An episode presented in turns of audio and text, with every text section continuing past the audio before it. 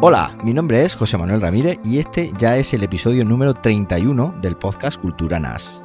Hola, yo soy David Aragón y este es vuestro podcast de referencia en el mundo de los servidores NAS, la virtualización y las redes de computadores. En esta ocasión, David y yo tenemos nuevamente el privilegio de poder charlar un ratito con Álvaro González, Product Manager de Synology para España y Portugal. ¿Nos acompañáis?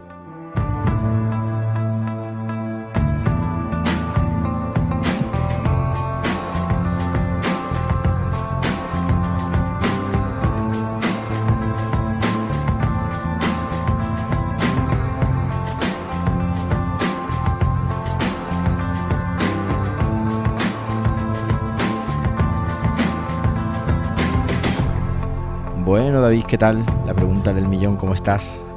Pues mira, aquí estamos hoy después de un fin de semana bastante bastante divertido Hmm, y, y nada, que hemos estado ahí en la jornada Maker de Alicante, en una pequeña una pequeña feria ahí que hemos estado viendo temas de, de impresión 3D, viendo un montón de cosas hmm. y aparte volando drones por un tubo. Te tiene que doler los deditos, ¿no? Me duelen los dedos, los hombros, los codos, Los las ojos. pestañas, me duele hasta, vamos. Oye, yo he estado viendo vídeos chulos, si quieres puedes pasarme alguno, lo ponemos también por ahí. Y muy chulo, da vértigo, ¿eh? Da vértigo. Sí, la verdad es que estar volando en, en una nave encerrado con espacio muy limitado, con un cacharro que coge los 90, 100 kilómetros por hora, No, la verdad es que se te ponen los pelos de punta. Sí, se te ponen los pelos de punta y además con tuvimos mucha gente allí, espectadores, y estuvimos haciendo tandas de, de carreras, bueno, de carreras sin, sin ver quién ganaba o no ganaba, ¿no? Pero Hmm. y, y muy guay, la verdad es que muy chulo. Pero fue, ¿fuisteis muchos los que volabais o no? 15, 15 volando, ¿no? sí, 15 volando. Qué guay. Y lo organizamos todo entre yo y otro chaval, eh, Patrick, en, nada, en cuestión de una semana, o sea que... Ya, ya, ya. Y fue en Alicante, ¿no? En las cigarreras, creo haber visto, ¿no? Sí, fue en Alicante, en, una, so- en un espacio sociocultural de, de allí de Alicante, que se llama Las Cigarreras, y que estamos viendo, pues a ver si nos dejan el, el espacio para, para esto precisamente. Sí, allí fue donde se celebraron la última JPOZ. Sí. Sí, en las cigarreras, sí. Eh, De hecho, me sonaba por eso, porque eh, ya ta- tanto habían dado la matraca con las cigarreras en la, Ujú. en la publicidad de la JPO del año pasado que, que por eso me sonaba. Y estuviste con el amigo Luis del Valle, ¿no? Sí, estuve con, con Luis del Valle, que estaba allí exponiendo en, con su con su eh, empresa, Programar Fácil y tal. Y, y la verdad es que muy bien, porque además nos, nos hizo, digo nos hizo porque tú estuviste presente en toda la entrevista, nos hizo una entrevista de allí mismo, hicimos un podcast improvisado. Y, y muy bien, porque estuvimos charlando un rato, hablamos sobre todo de, pues, de un poquito de cultura NAS, un poquito del tema de los drones y todo esto. Y, y nada, que yo ni siquiera sabía que este chico me conocía tanto. Sí que es cierto que me había cruzado con él y que era, era escucha de, de, de cultura NAS, de más que teclas, Sí, de todo, sí. de todo, de todo. Sí, sí. De hecho, me reconoció él por allí y me dijo, tú eres yo. si es que ya nos vamos haciendo famosos, ¿sabes? Ya nos conoce la gente. Pues nada, eh, sí, yo escucho su podcast, tiene un podcast que creo que se llama La tecnología para todo. Es que me lío, me lío mucho porque la web es programar fácil y el podcast no se llama programar fácil, se llama No. tecnología para todo. Sí, exacto. Y hablan un montón de Arduino y Arduino para arriba y Arduino para abajo. Muy recomendable. Me lo empecé a escuchar a raíz de, de, bueno, de que quiero darle una probadilla al tema del IoT.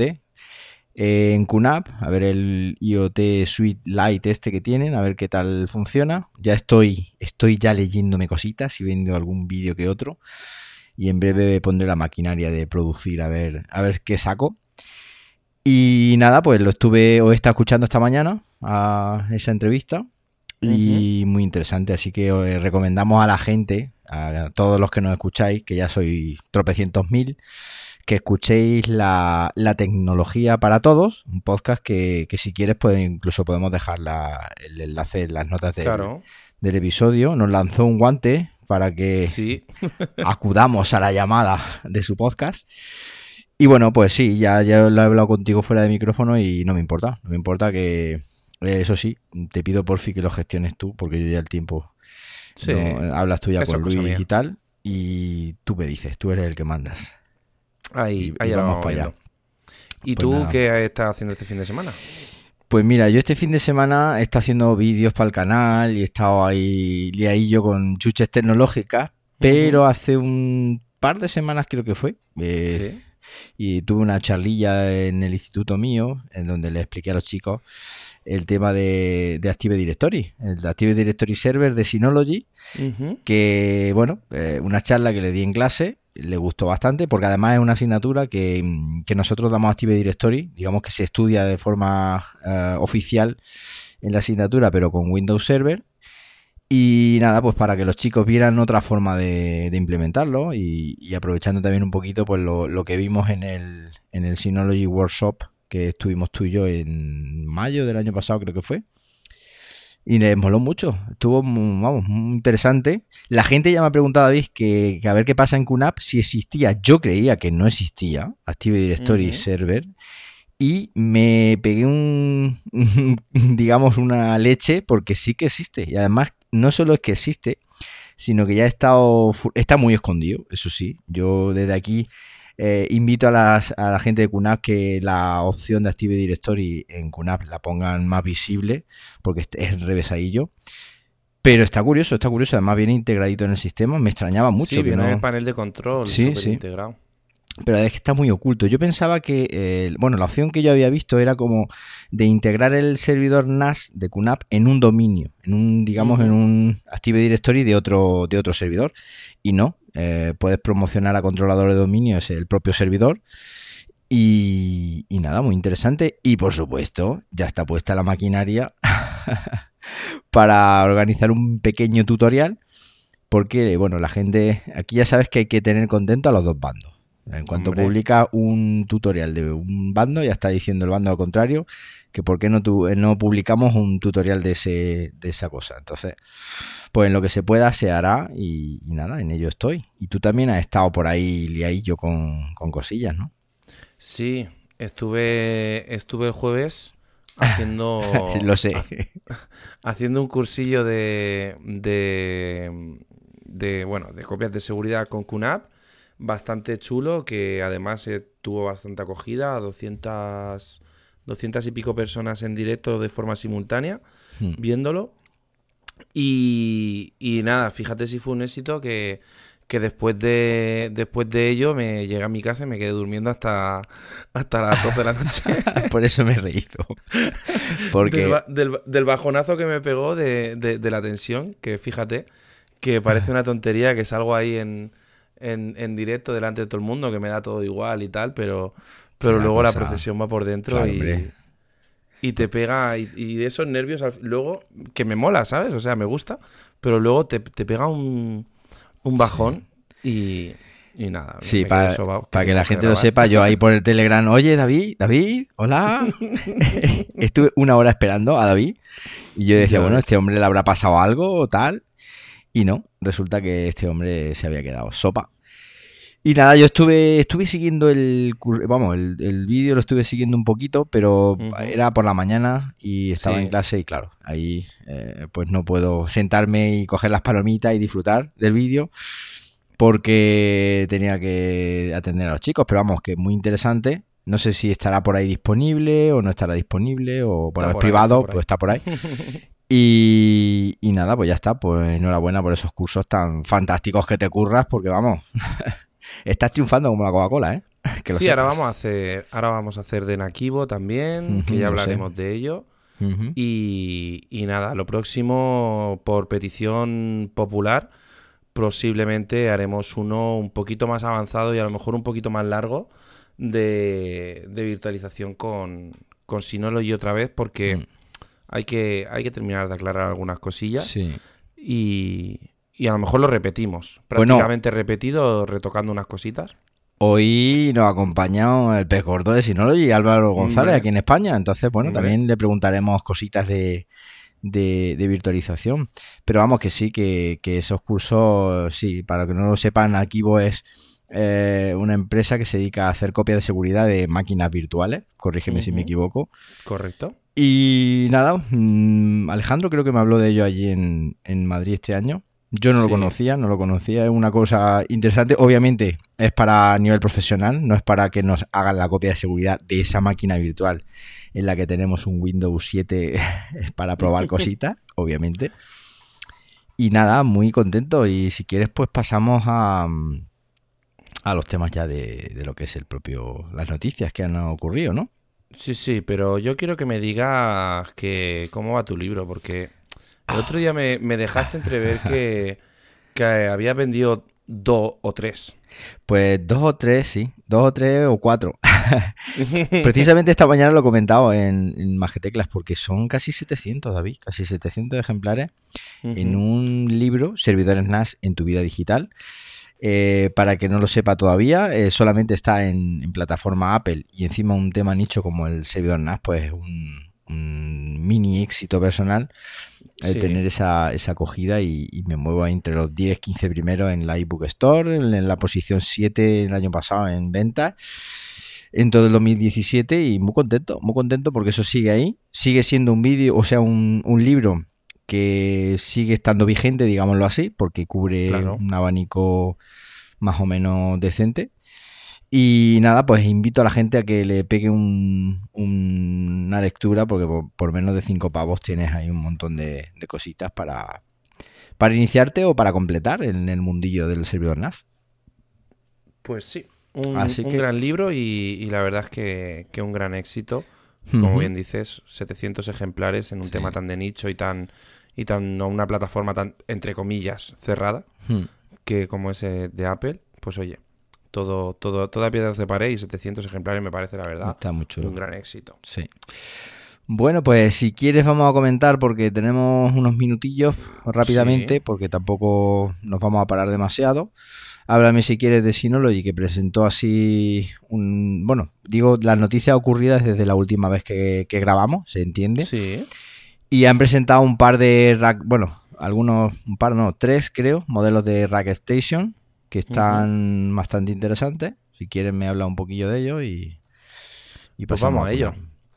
Pues mira, eh, Synology ha sacado tanto el RS818, una unidad en, formato rack con su versión de fuente de alimentación simple y fuente de alimentación redundante, RS818 Plus, un servidor NAT de cuatro bahías con un procesador Intel Atom y con, con 64 bits de arquitectura y núcleo, o sea, y núcleo digo yo, y un procesador de 4 núcleos eh, a 2,4 GHz. Muy chulo porque además eh, tiene, bueno, eh, motor descifrado por hardware para SNI y está muy chulo porque es, es un equipo en rack muy pequeñito de la... de la del tamaño de su, de su predecesor además y la verdad es que es un equipo que para, para oficina, en pequeña empresa, pyme, eh, va a funcionar muy bien pues para tu almacenamiento de, de, tus cositas, tu propia nube privada. Y va, va a funcionar muy bien porque es una mera actualización del modelo anterior que fue un gran éxito, el RS816. Y nada, eh, un equipo pues que no va a ser el, el que llene las estanterías de las empresas, pero sí que va a ser un equipo que, que, lo bueno que tiene es que es un equipo rack de entrada para asesorías, oficinas, que es una maravilla. Y luego, bueno, eh, el RS2818 RP Plus. Hmm. Sí, sí, ese ya es un poquito más de comer bien, ¿no? Este. Estamos hablando de 16 bahías. Wow. Son 16 bahías ya. Esto ya es un, bicho que ocupa tres us. Un bichito ahí guay. Sí. Lo estoy viendo. Además, tiene un aspecto muy, muy llamativo, muy, muy chulo. Sí. Muy, em, un, equipo muy empresarial, pero yo creo que está enfocado totalmente a lo que es almacenamiento de datos prácticamente puro y duro, hmm. ya que lleva un Atom C3538 También arquitectura de 64 bits, por supuesto. La mayoría ahora son 64 bits. Y cuatro núcleos a 2,1 GHz con cifrado por hardware y 4 GB de RAM. Ampliables hasta 64. Ojo al dato. Pero ya te digo, un, equipo pues, con un procesador modesto en formato rack de, de unas características muy buenas. Pero, pero ya, ya te digo, siguiendo un poquito ahí la línea de, de Synology, procesadores relativamente bajitos, certificado para VMware, Windows Server, Citrix hmm. y, OpenStack. Un sistema de almacenamiento de alto rendimiento, pero gracias a, DSM, sobre todo. Luego, tema de QNAP eh, a nivel hardware. Lanza la gama 28A. Yo tengo aquí uno en casa, un 228A un servidor NAS, mm, digamos que sube un pequeño escalón respecto del 228, o bueno, de la, de la gama sin el A. Eh, si los comparamos son prácticamente el mismo, solo que por ejemplo el A, corrígeme si me equivoco, lleva un Realtek y el que no lleva el, A lleva un, una RM. Creo recordar, creo recordar así de, de la comparativa que vi. Bueno, un servidor NAT de entrada, muy basiquito. Yo lo tengo aquí para hacer unas pruebas, una review y tal. Bueno, en principio nada que destacar. No es un aparato, digamos, que llame la atención en muchos. Sí, es verdad que lo que más llama la atención, digamos, es el diseño, ¿no? El aspecto exterior, que es un poco diferente a, lo que son los servidores NAS de QNAP que estamos acostumbrados a, a ver, ¿no, David? Sí, sobre todo un equipo para almacenamiento en red al, a lo más puro y duro almacenamiento en red, pues tampoco vamos a poder hacer mucha historia más, ah, como mucho eh, una cosa detrás de otra, como suelo mm. decir yo en este tipo de equipos, pero sinceramente un equipo que si tú tienes un, un pequeño negocio o simplemente en tu, en tu hogar, para guardar tus cosas personales sin, sin muchas pretensiones de multimedia o de tal, Hmm. Sobra, sobra equipo, ¿eh? Sí, Realmente. Sí, sí. Estoy de acuerdo. Yo, en un servidor NAS, pues bueno, pues que tiene su. Tiene su aquel, ¿no? Sí, además, si luego. Incluso si quieres algo de multimedia bajito, 720, 1080. Hmm. Bueno, un giga de eh, RAM. Hmm. Sí, si quieres algo bajito, me refiero para. Sí. Pero para reproducir por red, nada de transcodificación, nada claro, Claro, ya, se, ya se entiende, sí. Pues, pues oye, es un equipo para almacenar. Como entrada a la gama está estupendo para conocerlo. Luego ya a, nivel software, que es lo que tenemos, ya no se presentó ningún hardware más. Eh, QNAP ha lanzado un montón de cositas. Tenemos una, aplicación llamada OrgTank, que es un servidor DICON ligero para los NAS de QNAP. En realidad, lo que es un servidor DICON eh, lo utilizan en, en, medicina, pues para temas de mm, control, digamos, por ejemplo, de, de, esto, ¿cómo se llaman? Radiografías y flujos de imágenes médicas. Básicamente es una, solución gratuita, una solución open source. Y de hecho en, en la Campus Mac de 2016 alguien me preguntó, estoy haciendo memoria, estoy haciendo memoria de quién me preguntó, por un, por un servidor Deacon que lo estaba... Ah, Jesús, Jesús Tudela, sí, ahora recuerdo. Y me preguntó, oye, y, para estoy intentando implementar un, servidor Deacon en un Synology con, con Container Station o algo así, una movida terrible. Y al final, pues eh, nada, eh, le dije que, que, lo intentaría mirar, bueno, una movida del 15 y, y ahora QNAP lo pone fácil con la, con la llegada de este, de, este, de esta aplicación, de este servidor. También lanza, que esta sí que la he podido probar, eh, Cinema 28. Esta está súper chula, David. Yo la probé nada más, nada más conocer la, noticia. Para que no lo. Bueno, de todo esto vamos a dejar las notas en el, en el episodio. En, el, en las notas. Las notas en el episodio de las notas. las notas en el episodio del podcast, la web. Y, y como digo, Cinema 28 está súper chula porque tú la instalas y detecta todas las fuentes de, audio que tengas en tu casa. A mí me detectó el, Xiaomi Smart, un altavoz que tengo inteligente de estos que va con AirPlay. Me detectó el Apple TV. Eh, me detectó, creo, la televisión. Es decir, me detectó un montón de cositas que tengo por aquí, digamos, eh, a la escucha. Y entonces tú, desde el NAS de QNAP, tú le puedes decir, oye, ponme esta canción en el Apple TV.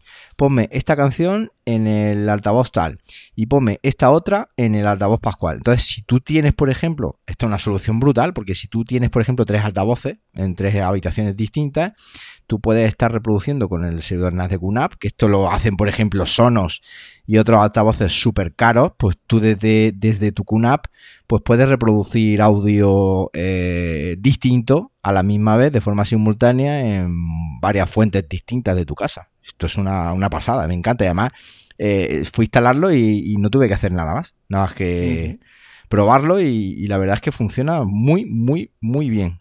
Es una cosa de las que, de las que molan, ¿no? Las cosas sencillas que funcionan. Sí, simplemente algo que, han sacado, que directamente funciona, que no te tienes que calentar la cabeza y, que, y que tiene una funcionalidad, la verdad, bastante chula Hmm. que puedes ahí que eh, además, reproducir. Que además a, mi mujer le, le pegué un susto del 15 porque lo estaba, lo estaba probando en el instituto, ¿no?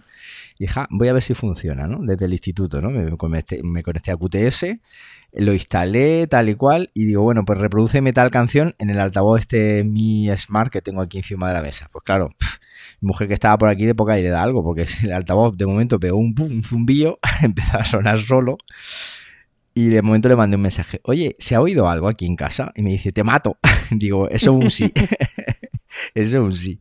Ya ves. Así que nada. También eh, presenta una, una solución, eh, QNAP, eh, bastante interesante, que se la han denominado, creo, corrígeme si me equivoco, Virtual QTS. Correcto. Que es, bueno, el homónimo, el análogo al, al Virtual DSM, es decir, es la posibilidad de tener un servidor NAS virtual dentro de otro servidor NAS y jugar a lo que a mí me gusta mucho, que son las muñecas rusas, es decir, una dentro de otra. Eh, yo no lo he podido probar porque eh, necesitas un equipito de la nada despreciable gama 77, pero yo creo que eh, la persona que tengo al otro lado del micro, David Aragón, creo que sí lo ha probado. Así que, lo he probado. Pues venga, ponme los dientes largos, que estás deseando. No, la verdad es que la verdad es que va muy bien. Tienes un, un QTS virtual, no, no, no es nada difícil de instalar porque es desde Virtualization Station. Son nada, cuatro clics. Y, enseguida, pues nada, entras, configuras tu nuevo QNAP que es virtual y a funcionar directamente. O sea, no mola porque funciona. Funciona directamente y aunque por ahora se necesita un, una AMD Ryzen, eh, bueno, lo han sacado para este como prueba piloto, por decirlo de alguna forma, y ya irán, irán sacando para el resto de modelos, supongo. Eh, una cosa muy interesante, 100% hmm. gratuito. Simplemente vamos a estar limitados por nuestro procesador, que QNAP en este caso sí que ha puesto un eh, mano férrea, ¿vale? Y nos va a permitir, por ejemplo, en una AMD Ryzen 5 de 6 núcleos tener solo dos Virtual QTS y en el de el 1700 de 8 núcleos eh, máximo 4, ¿vale? Va a estar limitado hmm. eh, por tema de recursos, ¿vale? Si yo, por ejemplo, tengo un 451, entiendo que máximo podré tener eh, un Virtual QTS o a lo mejor ninguno, ¿vale? Hmm. Que, yo supongo que QNAP esto lo va a limitar a nivel de a nivel de software, por decirlo de alguna forma.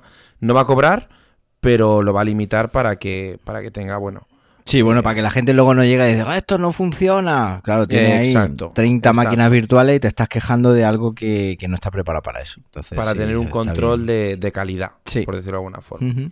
Luego también QNAP ha sacado el libro blanco de, virtualización. Bueno, una lectura obligada para los que quieran virtualizar. Eh, no tiene mucho que explicar, realmente es un. Es nada, un, gran. un manual, ¿vale? Y bueno, yo he hecho una cosa. Vale, dile. He hecho una cosa. He hecho. He cogido un 677 de QNAP. Eh, he cogido una GTX 1050. Eh, Se la he metido. y eh, también cuatro discos duros Gold de 8 teras. Y una ampliación de RAM. Y hemos hecho un vídeo más chulo que Nightcloudea con, este equipo, instalando SAI, todo, todo. Sí, sí, sí, lo, estoy viendo. Mola mucho. Lo un pedazo De, un pedazo de, equipo, pero muy chulo para, para un cliente que, quería virtualizar a toda pastilla con, con QNAP. y, nada, se lo montamos, aprovechamos para hacer el vídeo. Genial. Y, nada. Estupendo. Que este cliente sabe que su QNAP es famoso. Bueno. Bueno, pues eh, por mi parte nada más. Si quieres ya está aquí Álvaro al otro lado esperándonos. Y si quieres pues pasamos a hablar con él un ratito. Yo ya estoy impaciente. Pues vamos a ver qué nos cuenta Álvaro. Vamos allá. Estáis escuchando Cultura NAS con José Manuel Ramírez y David Aragón. Bueno, David, pues nada, vamos con la entrevista a, un personaje, a una persona, a un miembro muy importante de la comunidad eh, de Sinologers, como yo digo, ¿no? además, además de verdad, porque Álvaro, ya lo desvelo yo, ¿vale?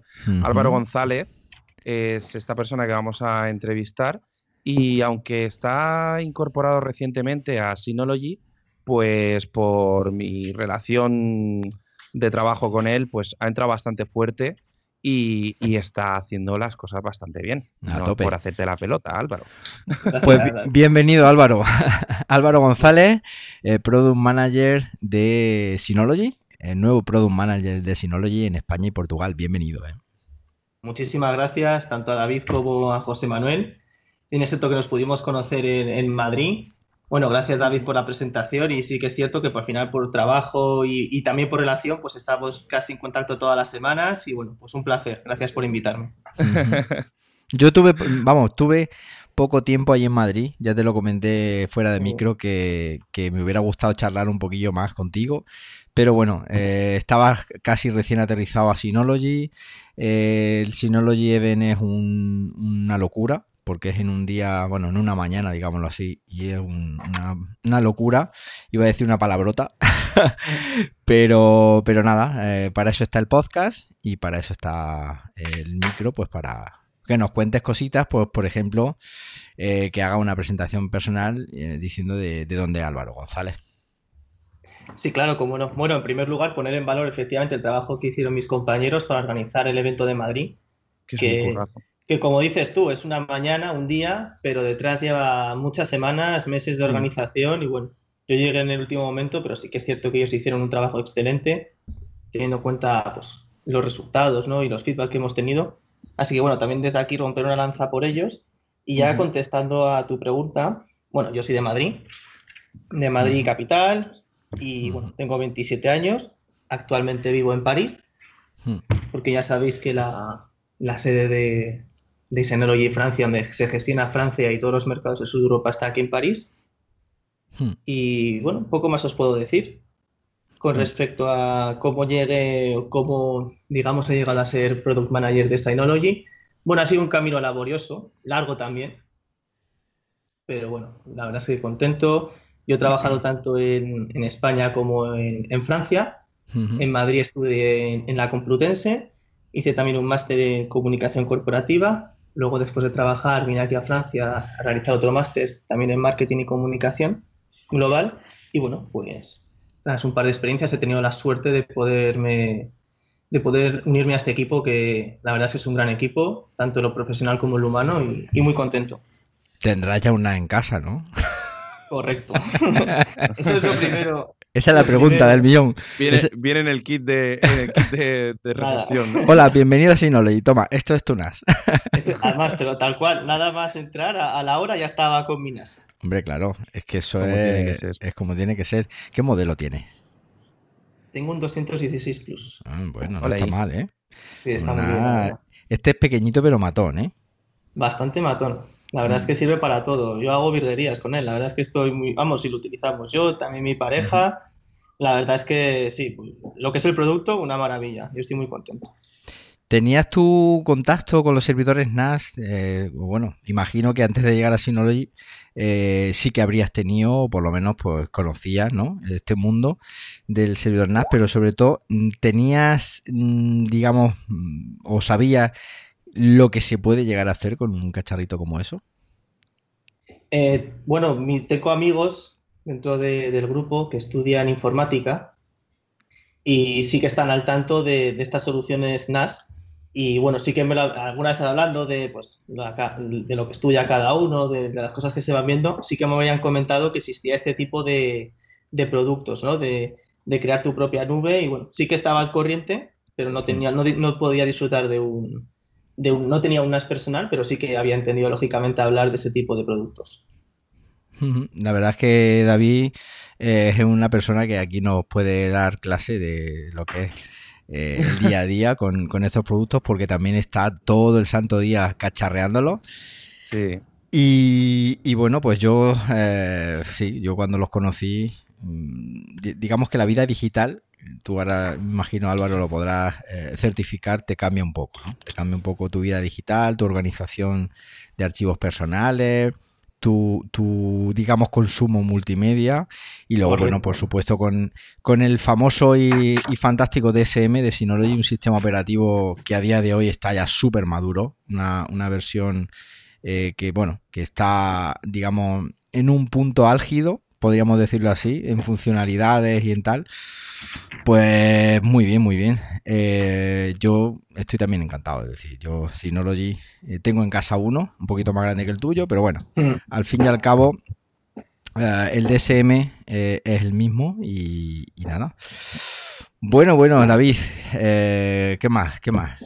¿Qué más tenemos Vamos a ver. aquí? es que este hombre lo tenemos que, ya que lo tenemos aquí, vamos a preguntarle, a preguntarle cosas. Y vamos a ver, Álvaro, ¿qué es lo que hace un product, un product manager? ¿Qué es, ¿Cuál es tu papel actual en Synology? ¿A qué, te dedicas? ¿A qué me dedico? Estudio trabajo. No, la verdad es que el, papel de, Product Manager en Synology, para, digamos, para trabajar en este puesto hay que ser, punto uno, muy polivalente, porque tratamos diferentes, diferentes temáticas de trabajo, ¿no? Tenemos lo que es una parte sales, una parte de apoyo a distribuidor, que es en donde yo entro en contacto con, con David. Luego también hay una parte muy grande de comunicación, que es gestionar notas de prensa, organización de eventos, organización también de un plan de marketing y comunicación, por supuesto llevarlo, llevarlo a cabo, que, se, que todo vaya según lo previsto. Y luego también pues una parte de, de calidad, ¿no? de también de probar el producto, de, de conocerlo, de estar al día y hay que aprender muy rápido. Hmm. También es otra de las cosas que, en el día de la Synology aquí todos tenemos. Siempre hay algo nuevo que aprender, siempre hay una nueva funcionalidad que o bien un técnico o bien un cliente, también es mi feedback, te enseña siempre, o bien David, que también está siempre detrás con cosas. Y pues eso, ser polivalente, estar siempre, o sea, no tener miedo a aprender y, querer siempre, como es mi caso, querer siempre aprender cosas nuevas y a veces alucinar con lo que se puede, con lo que se puede hacer con un NAS. Claro, porque un, un, product manager, digamos que es un eslabón que engancha el mundo de la comunicación, del marketing y todo este mundo de dar a conocer la marca también con la puerta trasera del nivel técnico, ¿no? Porque claro, a ti llega un cliente y te pregunta, oye, pues mira, ¿cómo puedo implementar esta solución? Y vale, tú le puedes comentar, pues tengo el modelo tal y cual y pascual, pero también tienes que estar empapado, como bien dice, de temas de software y de temas de hardware y, de cosas técnicas, digamos que es un papel un poco, yo lo veo un poco complicado, ¿verdad?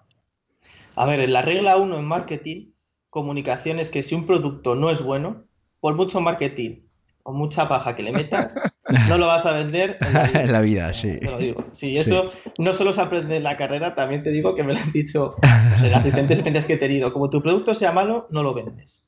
Completamente los productos de Synology es de lo mejor, no decir lo mejor que te puedes encontrar en el mercado NAS. Sí que es cierto que es un producto bastante que tiene una fama merecida y bastante buena. Y como bien dices, efectivamente, hay que estar completamente empapado de...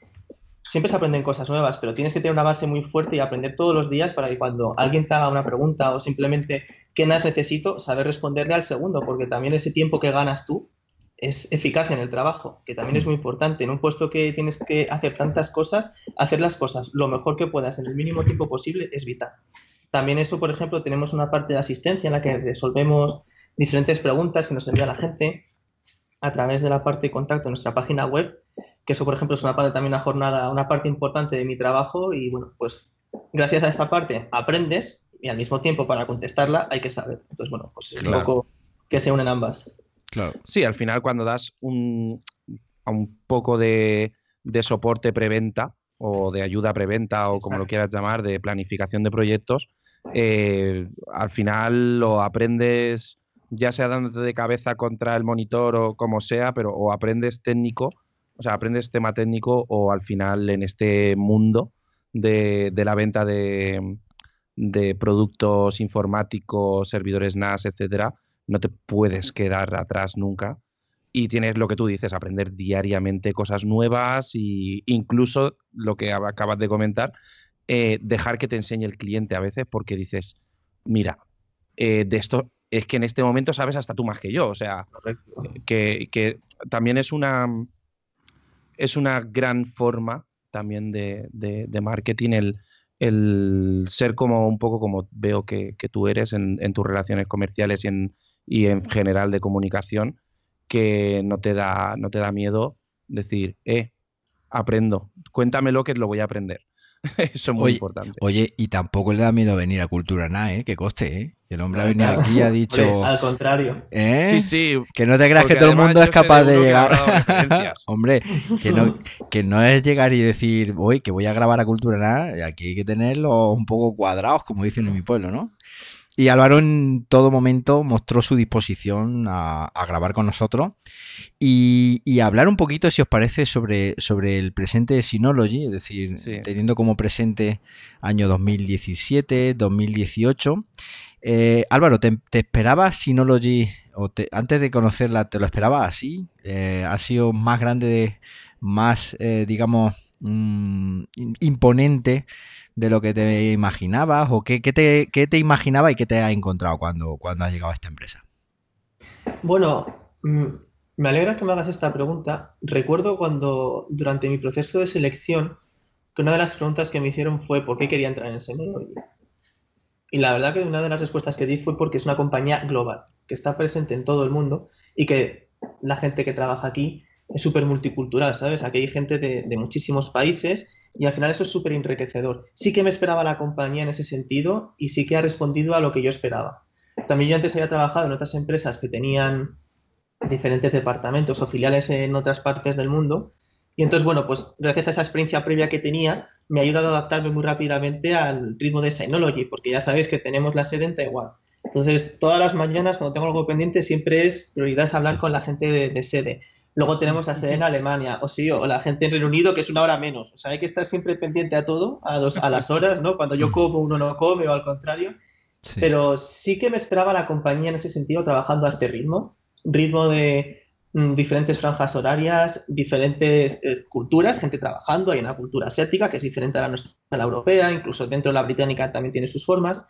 Sí que me lo esperaba así. Y bueno, pues creo que he sabido adaptarme bien y, y meterme de lleno en, el proceso, ¿no? En, lo que es la bola que se va moviendo sin, sin estorbar o incluso sin, sin plantear problemas. ¿Y, y, cómo, ¿Y cómo te organizas? Porque estamos hablando de la presencia mundial, estamos diciendo que Synology tiene eh, las zarpas puestas en, prácticamente todo el mundo. ¿Cómo te organizas esos horarios, no? Te llaman a las 4 de la mañana y te dicen, oye, que estamos aquí en Taiwán, ¿qué tal? ¿Qué son las tal hora? ¿O cómo, cómo va ah, eso? En absoluto, como mucho nos escriben. Eso te iba a decir, será una comunicación asíncrona, digámoslo así, ¿no? Correcto. Hombre, siempre coincidimos, siempre hay un horario en el que coincides, hasta nuestras once y pico de la mañana ellos están. Entonces, bueno, pues es lo que te digo, cuando tenemos cosas pendientes, pues por la mañana aprovechamos. ¿Cómo me organizo? Pues ah, un poquito con nuestro calendar, o sea, la vieja usanza de papel y boli, y también utilizando el calendar de Synology. Ay, ay, pongo ahí todas las cositas que tengo que ir haciendo. Yo tengo una llamada, cuando tengo que ver una cosa con David, me lo apunto ahí y de esa forma sé que nunca se me olvida. Así que también utilizo, ¿no? digamos, lo que es el, Drive para, mi trabajo diario. No, ahí utilizáis eh, todo el tema de email y todo. Yo todos los emails que recibo van firmados con Synology Server. Sí, hombre. con Mail Plus. Yo hoy me he puesto... Oye, dime, dime, David. No, que yo ya iba a pasar al siguiente punto. No, es que yo he dicho que hoy me he puesto mi, mi Synology Calendar como oficialmente eh, sustituyendo al de Apple. Eh. Cuidado, ojo ni ole, ole, ole, ole. Pues, ya tengo ahora mismo. No, es que lo llevaba tiempo pensando y ya tengo las tareas y, el calendario, lo digo aquí públicamente, eh, con CalDAV Eh, lo tengo ya en el iPhone y en el Mac, con lo cual he desconectado las cuentas de iCloud y ya mis calendarios están en, mi servidor NAS de Synology. Exacto. Sí, señor. Yo primicia, mundial. Yo he estado. Eh, yo, he tenido, yo he un problema con, el tema del, del, email, por una, no por una limitación de mi Synology, sino por una limitación de mi conexión de Yastel, que es maravillosa, que tengo 300 megas simétricos, pero no tengo loopback. Hmm y entonces no me puedo configurar el servidor de correo. Hmm. Y es una... Es un inconveniente, vamos a decirlo así. Hmm. Hombre, yo de momento el mail no lo he tocado, pero calendario, eh, tareas y eh, contactos, que será lo siguiente, sí que los quiero tener en, el servidor NAS. A mí me interesaba mucho utilizar Mail Plus y para mis correos pues, de impresión 3D Pro, davidaragon.com, etcétera, etcétera. Y, nada, tío, no, no hay manera por la conexión que no tiene loopback. Y entonces, claro, no puedo certificar el, envío ni la recepción de los correos. Es un inconveniente grandísimo. Sí, y aparte, yo lo puse en su día y me lo mandaba a spam, creo que era. También lo. A veces pasa, sí. sí, bueno, pero eso es, por, la certificación de la IP. Eso ya es más bien por el tema, del, del sistema de correo global, no por ah. el de Synology. Sí, sí. Y hablando de, hablando de global y de Synology, a día de hoy, ¿cuántos empleados tenéis, tiene Synology? Bueno, a, este, a estas o sea, a día de hoy, Synology, como se ha demostrado en los eventos ¿no? que hemos estado haciendo eh, a finales del año pasado, líder mundial en el, en el mercado de NAS, presentes en 80 países y para, digamos, dar presencia y soportar esta presencia tenemos 800 empleados, de los cuales estamos 30 aquí en Francia, que el equipo está creciendo. Ah, qué grande. Guay. Qué grande. Y esos 800 empleados, eh, ¿a cuántos clientes dan eh, soporte? ¿O cuántos clientes atienden? Si se puede calcular de alguna forma o si tiene cifras, para que la gente que nos esté escuchando, eh, pues digamos que se pueda hacer una, idea Cifras, pues mira, te puedo decir que se han vendido hasta el momento 5 millones de unidades más. Nada más, ¿no? Nada más, nada menos, como toda la comunidad de Madrid, más o menos. 5 millones, wow. Y seguro que nosotros en Cludea hemos vendido dos. dos, de esos cinco, ¿no? dos millones. No me, extraña, no me extrañaría tampoco, ¿eh, David? ¿Tiene, ¿Tiene cifras comparativas? Es decir, ¿se sabe, por ejemplo, el crecimiento que, ha podido tener, por ejemplo, en, un año, un año y pico? De esos cinco sí, sí que os puedo, sí que os puedo decir el crecimiento que ha habido concretamente en el mercado español, que es en el que yo me ocupo, hmm. eh, en 2017 con respecto a 2016. La verdad es que una cifra muy, muy, muy buena, un crecimiento de 21%. Yo creo que hoy en día, con la que ha caído, con la que hmm. aún cae, que una empresa haga un crecimiento de dos cifras es, digno de es muy positivo. Da, es lo que he dicho antes, ¿no? Da fe o muestra pues el trabajo que hay detrás. Sí, además, luego, luego viendo, viendo un poquito el mercado, eh, además, una de las cosas en las que, a sensación, ¿eh? no, sin cifras en la mano, por supuesto, ah, yo creo que el eh, Synology está creciendo, además, ya no solo en el sector de cliente particular, pequeña oficina y, hogar, sino está creciendo a nivel de, ventas de equipos empresariales y de soluciones empresariales, que es también donde está lo gordo, digamos, pero que, sí, que está comenzando ya a aumentar su, posicionamiento en grandes empresas. Eh, correcto. Bueno, esto es una cosa que os quería comentar más adelante. Sí, sí que es cierto que, bueno, que la compañía ha crecido y gracias, parte de este crecimiento se debe, como dice David, a, a ya cada vez más medianas, grandes y grandes empresas que, adquieren, que deciden adquirir un Synology NAS. Y bueno, la verdad es que ahora estamos, esto lo puedo comentar un poco de récord, para vuestra comunidad estamos ahora trabajando diferentes case study que vamos a publicar ya pues, prácticamente de manera inminente en las próximas semanas. Y bueno, pues por ejemplo, tenemos el caso de una compañía que con una unidad RS3617XS pues está gestionando casi 500 empleados y al mismo tiempo es capaz de, hacer tareas de, backup y pasarlas mediante hiper backup a, otra sede, a la sede que tienen en otro país europeo.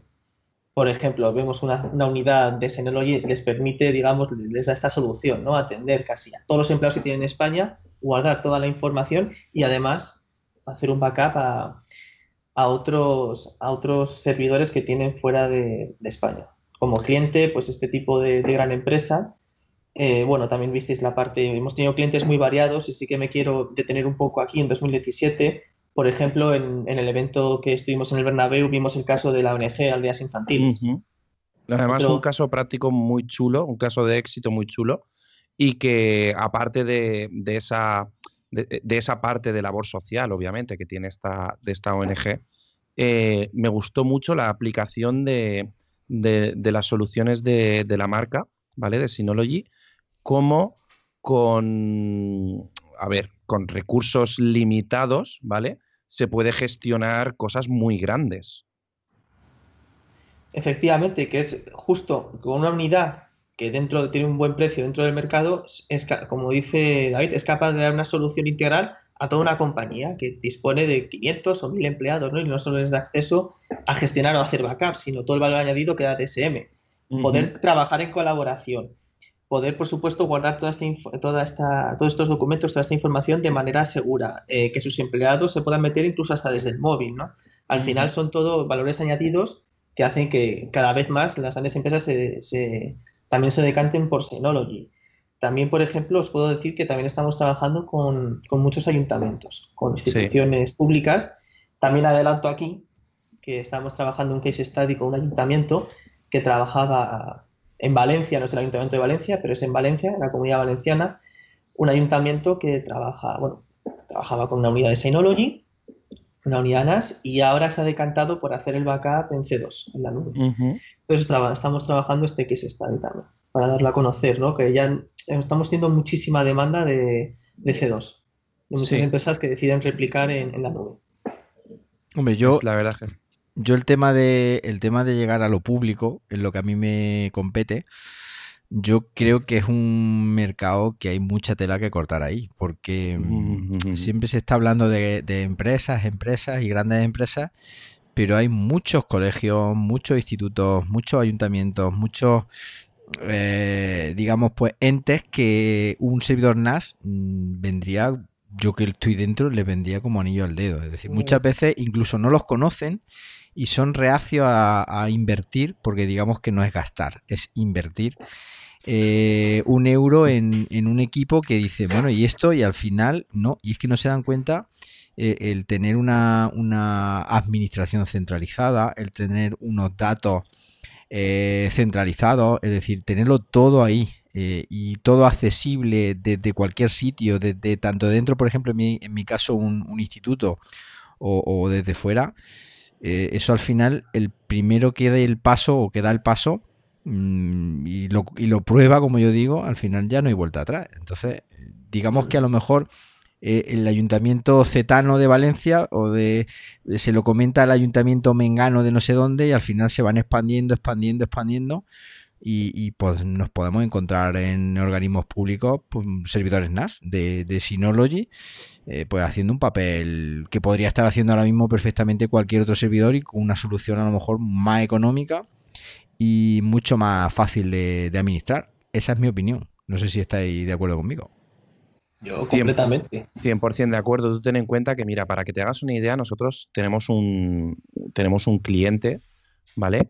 Eh, de aquí de la zona de, Alicante, que son, que precisamente es un, es un colegio, es un colegio privado, ¿vale? Y, y, esta gente empezaron con, con un 214 Plus hace tiempo y lo tenían ahí en plan almacén de copias y tal hasta que, hasta que llegó un, nuevo técnico, ¿vale? Un, nuevo encargado de sistemas al colegio y, empezó a verle, no lo había visto nunca en la vida y empezó a verle la gracia a, todo esto que hemos comentado, de todas estas funcionalidades que todos conocemos ya de Synology. Y si te acabas de incorporar, escucha los podcasts anteriores, que te lo vamos a decir. y, realmente adquirieron, adquirieron un servidor NAS de, de 4 bahías de Synology, un 918 Plus, y le pusieron nada, discos duros de un par de discos duros de 4 teras para empezar y están trabajando con él y le están sacando un partido porque tienen un además tienen un virtual DSM, están trabajando con, la con la versión, cosa con la licencia que viene y tal y eh, tienen separado todo lo que es eh, la parte de, profesores, de la parte de alumnos y tal. Cada, cada niño tiene un usuario, cada alumno tiene un usuario, eh, cada alumno accede al wifi mediante su usuario controlado con, con el control de acceso, ¿vale? De, que, que, incluye el Synology. Y es exagerado, o sea, lo aprovechan para todo, para todo. Lo único que no tienen son licencias de, de mail y todo esto, porque por ahora es una solución que se está integrando, pero quién sabe a dónde pueden llegar con este equipo que vale de venta al público 500 euros, que están gestionando medio instituto con 500 euros. Hmm. Y es exagerado. La, posibilidad, como dices, ¿no? que les da de escalar, no solo lo que ya tienen, sino todo lo que van a poder seguir haciendo ¿no? en el futuro, que es, claro. que es también... Ahora que dices el tema de las funcionalidades, David, también puedo comentar que estamos trabajando otro case study con una compañía gallega que hacen un uso del NAS que es verdaderamente impresionante. Ellos se dedican a, tienen, implantan, digamos, dispositivos NAS en barcos, barcos que se tiran en alta mar varios meses, pero ojo, hablamos de meses, y tienen en cada barco eh, un Synology router y, un dispositivo, y, una, cabina rack potente de, de Synology y, con, y mediante VPN conectan el router del barco al router que hay en, un puerto, aquí en España, en Galicia, y hacen todo lo, hacen las tareas de backup, utilizan también la videovigilancia para guardar todos sus bellas en, en, el, en la red central del puerto. O sea, un uso que dices, madre mía, es, es alucinante. Hmm. Y las posibilidades que tienen de seguir haciendo cosas. Sí, la verdad es que es exagerado. Además, tengo, tengo un conocido que se dedica precisamente a, hacer barcos. O sea, es jefe de, suele ser jefe de proyecto de, yates y cosas así. Y me estuvo explicando cosas y, de hecho llegamos a, una cohesión sin conocer este, este caso de estudio, que, el tío quería, en los próximos barcos que hiciera, quería meter un, un, par de Synologies con replicación en tiempo real dentro y aparte ofrecer el servicio de, tener una estación base, por decirlo de alguna forma, donde estuviera todo replicado con conexiones por satélite y yo me quedé, o sea... Es increíble, perfectamente posible. Es increíble porque además... Es increíble además, Álvaro, porque esa gente, tú claro piensas, joder, se está gastando un millón de euros en el barco, el Synology que va dentro, el router, la conexión de satélite y todo eso, es que eso es lo de menos, ¿sabes? Son, las migajas. Tal cual, Son las migajas. Hmm. Es exagerado. Y una pregunta, eh, podríamos, si queréis, eh, una, duda que tengo yo. ¿Cuáles son los servidores NAS que más se venden, así en general? Eh, los Synology de dos bahías o tal, ¿cuál? Más o menos. Bueno, lo puedo resumir, lo puedo resumir, por ejemplo, a Enterprise, en empresa estamos teniendo mucha demanda últimamente de unidades de flash. La nueva casa de la 1018 está, está bastante bien, la verdad. Y luego las joyas de la corona, la 3017 y la 2017, sí que cada vez nos preguntan más por ella. Al final, Synology, una compañía puntera, como hemos dicho, líder, líder del mercado NAS, al final lo que hace es revolucionar este mercado, ¿no? Democratizando pues, tecnologías. O sea, la clásica, antes, digamos que era coto, ¿no? De, de, muy poca, de muy pocas empresas pues al final se democratiza esta tecnología, ¿no? Y sí que es cierto que año tras año las unidades flash van bajando más, eh, van siendo cada vez más económicas y pues, digamos que nuestras unidades se adaptan, como dice David, al final de un gran proyecto, una unidad de Synology no ocupa la, digamos, la gran parte del mismo y está habiendo mucha demanda de las unidades flash, que sobre todo la gente la quiere para virtualizar. Claro. Sí, y luego, bueno, de otras unidades rack, eh, antes he comentado esta empresa que estaba implantada en España y tiene sede en otro país de Europa. Bueno, y en todos los países de Europa, pues funcionan con una 3717 XS Plus, que es un modelo también que, va bastante bien. Y como te digo, pueden gestionar toda una sede y, les va, están súper contentos.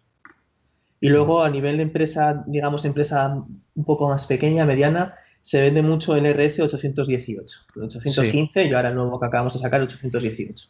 El, el 818 es que, perdona que te corte, es que es un top ventas en, pequeña y mediana empresa por su factor de forma, tamaño, eh, cabe en un armario pequeñito, es económico, da lo que necesitas, cumple con todas las normativas de, tema de la LOPD, tal. O sea, es Es que es un producto perfecto para una pequeña mediana empresa. Sí, vamos, el 815 ha funcionado perfecto, o sea, ha funcionado muy bien y, desde luego el 818 ha cogido el camino, o sea, incluso lo, lo está mejorando. Te digo que muy una unidad bastante, bastante positiva en cuanto, en cuanto a ventas que me cuentas. Y luego hemos hablado de la parte empresa, de la parte consumo. Bueno, en NAS de en dispositivos de una bahía, el que más se vende es el 115J, que la verdad que se, se, vende bastante bien. Y luego pasamos a unas de cuatro bahías que yo sé que a David le gusta mucho. El DS918 Plus. sé que David lo tiene en cierta estima. Sí, la verdad es que es un NAS muy completo, como has dicho antes, ¿no? Sirve también para virtualizar y, para una mediana empresa también va, va, genial. Y luego, bueno, en consumo sí que es cierto que el consumidor de este NAS es un consumidor avanzado. Pero... Sí, es el prosumer. Correcto, efectivamente. Y, pero también nos, se, va bastante bien, es un modelo que está funcionando muy bien. Y luego, pues luego también de la gama Play a nivel de contenido multimedia, que es lo que decía José Manuel al principio, pues la gente que quiere un NAS para únicamente para, digamos, hacer backup o guardar sus películas, archivos de audio, utilizarlo básicamente como un servidor multimedia, pues los de la gama Play, dos bahías son los que más se venden.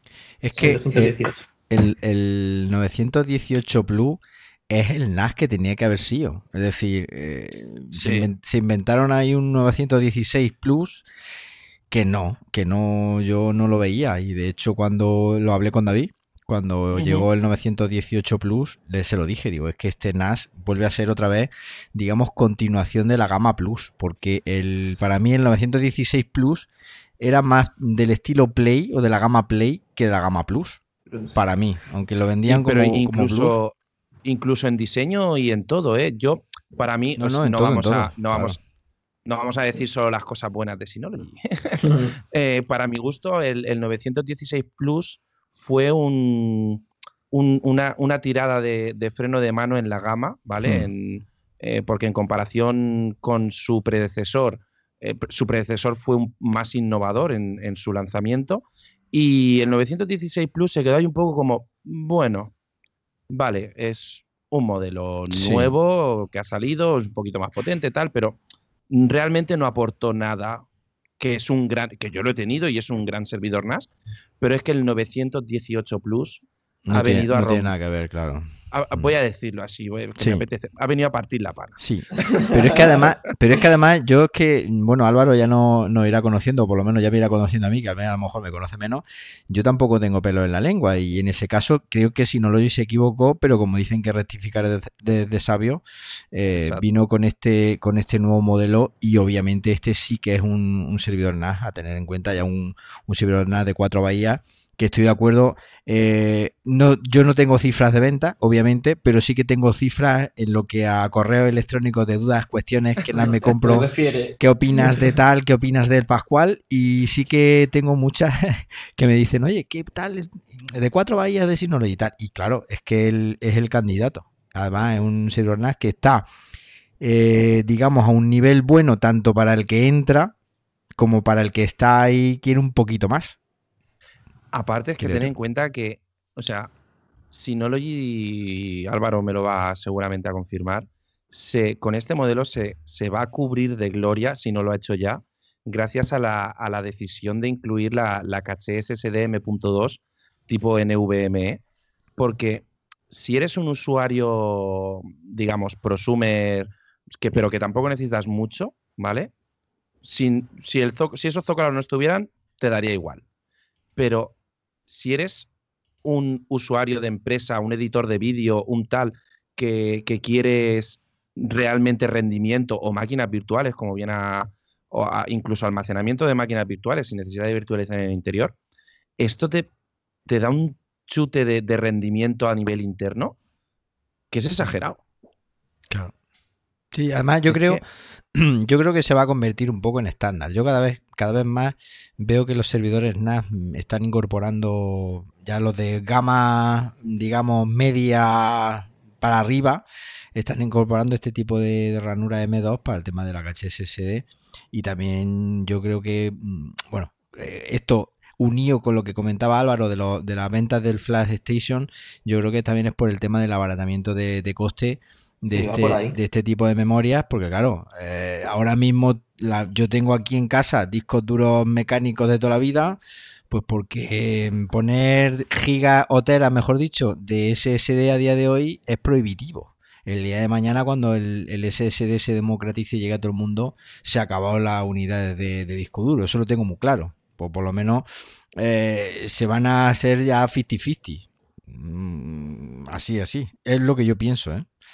Que poco a poco se están implantando, se están metiendo y, es que, vamos, que no tiene nada que ver. Es que yo, por ejemplo, un, por ejemplo, está claro, en portátiles de sobremesa, los SSD le han dado una tercera vida a equipos ya que eran vetustos. Entonces, eh, los servidores NAS serán tres cuartos de lo mismo. Es decir, tendrán una. Que mi, mi PC tiene, mi PC tiene seis años y está aquí. Claro.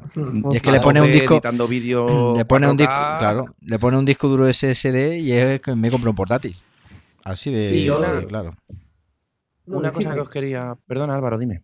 No, no, no, quería eso, eh, apoyar lo que dice José Manuel, que es yo mi feedback de mi puesto, sí que es cierto que cada vez nos preguntan más y más por las memorias flash, las SSD. Es exagerado. Eh, hablando un poquito del futuro de, Synology, ¿qué, crecimiento y, novedades tenéis planeados para, para este año? Siempre, obviamente, lo que se pueda revelar.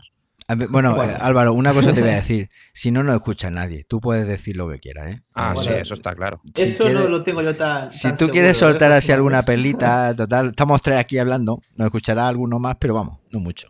Pero algún colgado. Alguna tengo preparada. Hombre, qué menos. Si me invitáis, lo mínimo es al menos daros o poder compartir con vosotros parte de las novedades que tenemos pensadas y que vamos a, a presentar este año. Pues venga. Bueno, en cuanto a novedades, las principales ya las habéis visto en el evento.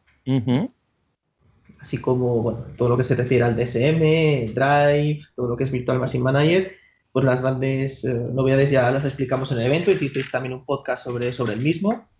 Por supuesto, escuché. Novedad que aún tiene que salir, el mes router, que nos lo pregunta mucha gente y, y está ya cada vez más cerca. Y luego, bueno, estamos trabajando en un partner program especial y dedicado para, los revendedores. Ah, y luego también como, mm, digamos, eh, novedad también que os puedo decir, que este año vamos a hacer dos workshops en lugar de uno. El año pasado se hizo uno en Barcelona y este año vamos a hacer uno en Barcelona y otro en Madrid.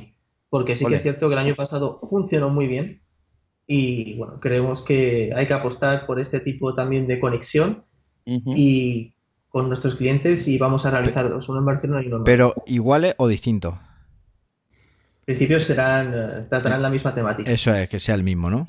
Sí. Entonces yo me apunto al de Madrid, pero ya. Es que Barcelona a mí me ah, pilla a tomar por saco. El workshop, el workshop, el workshop, además, este año, eh, la verdad, fue una novedad. Y, me gustó mucho porque, eh, siguiendo un poco la línea de, lo que es el Synology Event y tal, se nota que está preparado con, con mucho cariño, con mucha preparación mucho tiempo detrás y, la verdad es que fue muy útil. Yo eh, tuve la suerte de asistir, además de poder grabarlo y, de poder incluso ayudar allí a, la gente. Y, y la verdad es que para mí, luego tuvimos, fíjate, luego tuvimos de nuestros propios clientes muy buen feedback de vuestra actuación, ¿vale? Que, nos, gustó mucho que, luego nos llamaran los clientes que habían asistido y que, nos dijeran que, les gustó mucho, que un tipo de iniciativa muy, muy buena para, porque al fin y al cabo, por ejemplo, nosotros, eh, José Manuel, yo, Claudea, tal, generamos muchos contenidos, eh, pero que venga la marca y, te, y te dé mimo y apoyo y te enseñe y tal, bueno, y, el toque práctico también. El toque práctico gusta mucho. Es decir, eso que te cuente las cosas y que clic aquí, clic allí, eso a la gente eh, que son más fricazos, pues, o que, que no son más fricazos, sino que son administradores de sistemas y que quieren que les cuente cómo funciona, por ejemplo, Active Directory y que este año, pues, lo haya aprovechado yo, esos conocimientos del workshop, pues, para extenderlos a mis alumnos. Claro está, porque yo eh, voy al workshop, eh, voy, miro, aprendo y luego, pues, cuento a mi manera eh, pues todo lo que todo lo que interesa creo que me interesa a mí y por supuesto creo que también puede interesar a, futuros administradores de sistemas porque eh, uno de mis chicos puede por ejemplo puede llegar a una empresa a un ayuntamiento hacer sus prácticas y tropezarse con un Synology. ¿por qué no? Álvaro, y, Álvaro y tú imagínate. Que este ahora que no oye que ahora que no nos oye, este, este está haciendo cantera. claro, es que eso, es que eso hacer cantera. Claro, es que... el otro día José Manuel me envió un vídeo y unas fotos de, uno de los cursos que estaba dando. Claro, claro. Bien, súper bien. Eso es hacer cantera y sobre todo imagínate la cara que se le pone al tipo del ayuntamiento que esté con su servidor NAS nuevo eh, con esa sonrisita cuando venga el chico ahí, ¿no? Ay, este, aquí le voy a... Y sea el chico el que le dé sopas con una onda. Y el pipiolo le diga... y el pipiolo le diga, oye, que yo he trabajado con él... Y, se quedan flipados, claro, porque es como, como bien dice David, es cantera. De aquí salen los futuros empresarios, los futuros administradores de sistemas, los futuros informáticos. Es el futuro. Entonces, si ya lo llevan puesto... Y aparte, seguramente eh, si esta persona, si este alumno tuyo termina en una empresa de técnico, de administrador de sistemas, sea el que le diga al encargado de compras que, oye, que, que tienes que, aquí, aquí necesitamos un Synology, que sí, que mucho HP, que mucho Dell, que mucho tal, pero aquí lo que mola es un, un Synology, que las cosas son más fáciles, que no hay que meter tantas horas y que vamos a aprovechar mejor los recursos de nuestra empresa, dedicándonos a otras cosas a lo mejor que son más importantes que administrar el... Claro, claro. Sí, eso ahí es cierto, David, porque también de, todas las, de todo el trabajo que, tratamos, sí que es cierto que, más de una vez me he topado con alguien que me dice, oiga, que yo soy técnico, soy CEO de, una empresa, ahora me he cambiado a otra y quiero cambiar todo el sistema. Y hablamos a ver qué, qué unidad de Synology o qué le podemos ofrecer. O sea, que sí que es cierto que, vamos, que sucede más, sucede bastante. Se da con bastante frecuencia. Hmm, que el tema de, que eso de instalar Apache y, complicarse la vida editando ficheros de configuración y tal, eso se ha acabado ya. Es decir, instálate Station y punto. Y si eres una. Y eso le sirve, una solución que le sirve a un porcentaje elevadísimo de pequeña y mediana empresa o de, o de incluso lo que estamos hablando, de, de administración pública, le sirve. Y, y, dedícate a otra cosa, dedícate a, a dar un buen servicio, a mejorar la red, a que las cosas funcionen y que no a por qué me da el error en el log que no se me arranca el proceso cetano. Eso ya creo que está un poco mm. obsoleto. Y, además, y además que si eres un filigrana y, sabes hacer, o sea, que seas un filigrana y lo sepas hacer todo eso y tal, no quita que, puedas implantar una solución más sencilla claro. y que, oye, y digas, ostras, aquí tengo una base que sé que funciona, que tal, y aparte, como yo soy aquí un filigrana, que soy un, tío que, sabe cómo funciona esto, además también tiene la opción de, toquetear. O sea, es que al fin y al cabo es un servidor, es un Linux y, las, configuraciones de Apache pues cambian cuatro cosas, que no te creas que es lo mismo, ¿vale?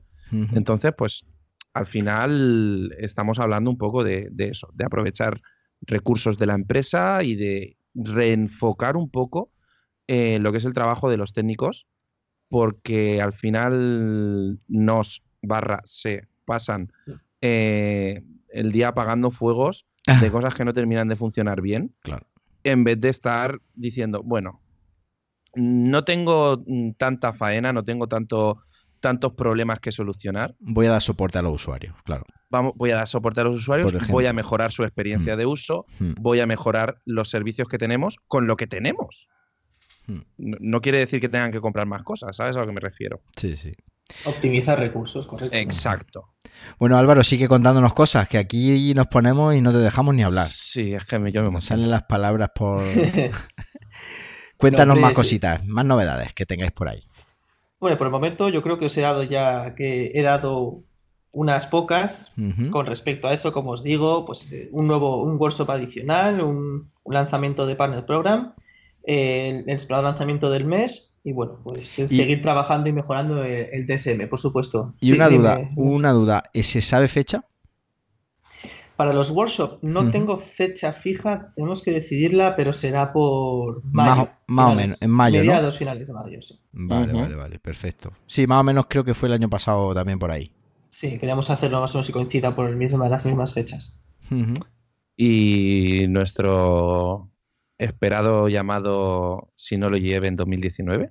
Bueno, David, Ah, para eso aún queda un poco. Vamos primero. Yo ya me estoy centrando en el workshop. Déjame ir. Tenemos el solo, partido a partido. Ya iremos viendo. Ya destaparemos el, el Synology Event según vaya. Tenemos, tenemos todavía caliente el otro. y David está ansioso.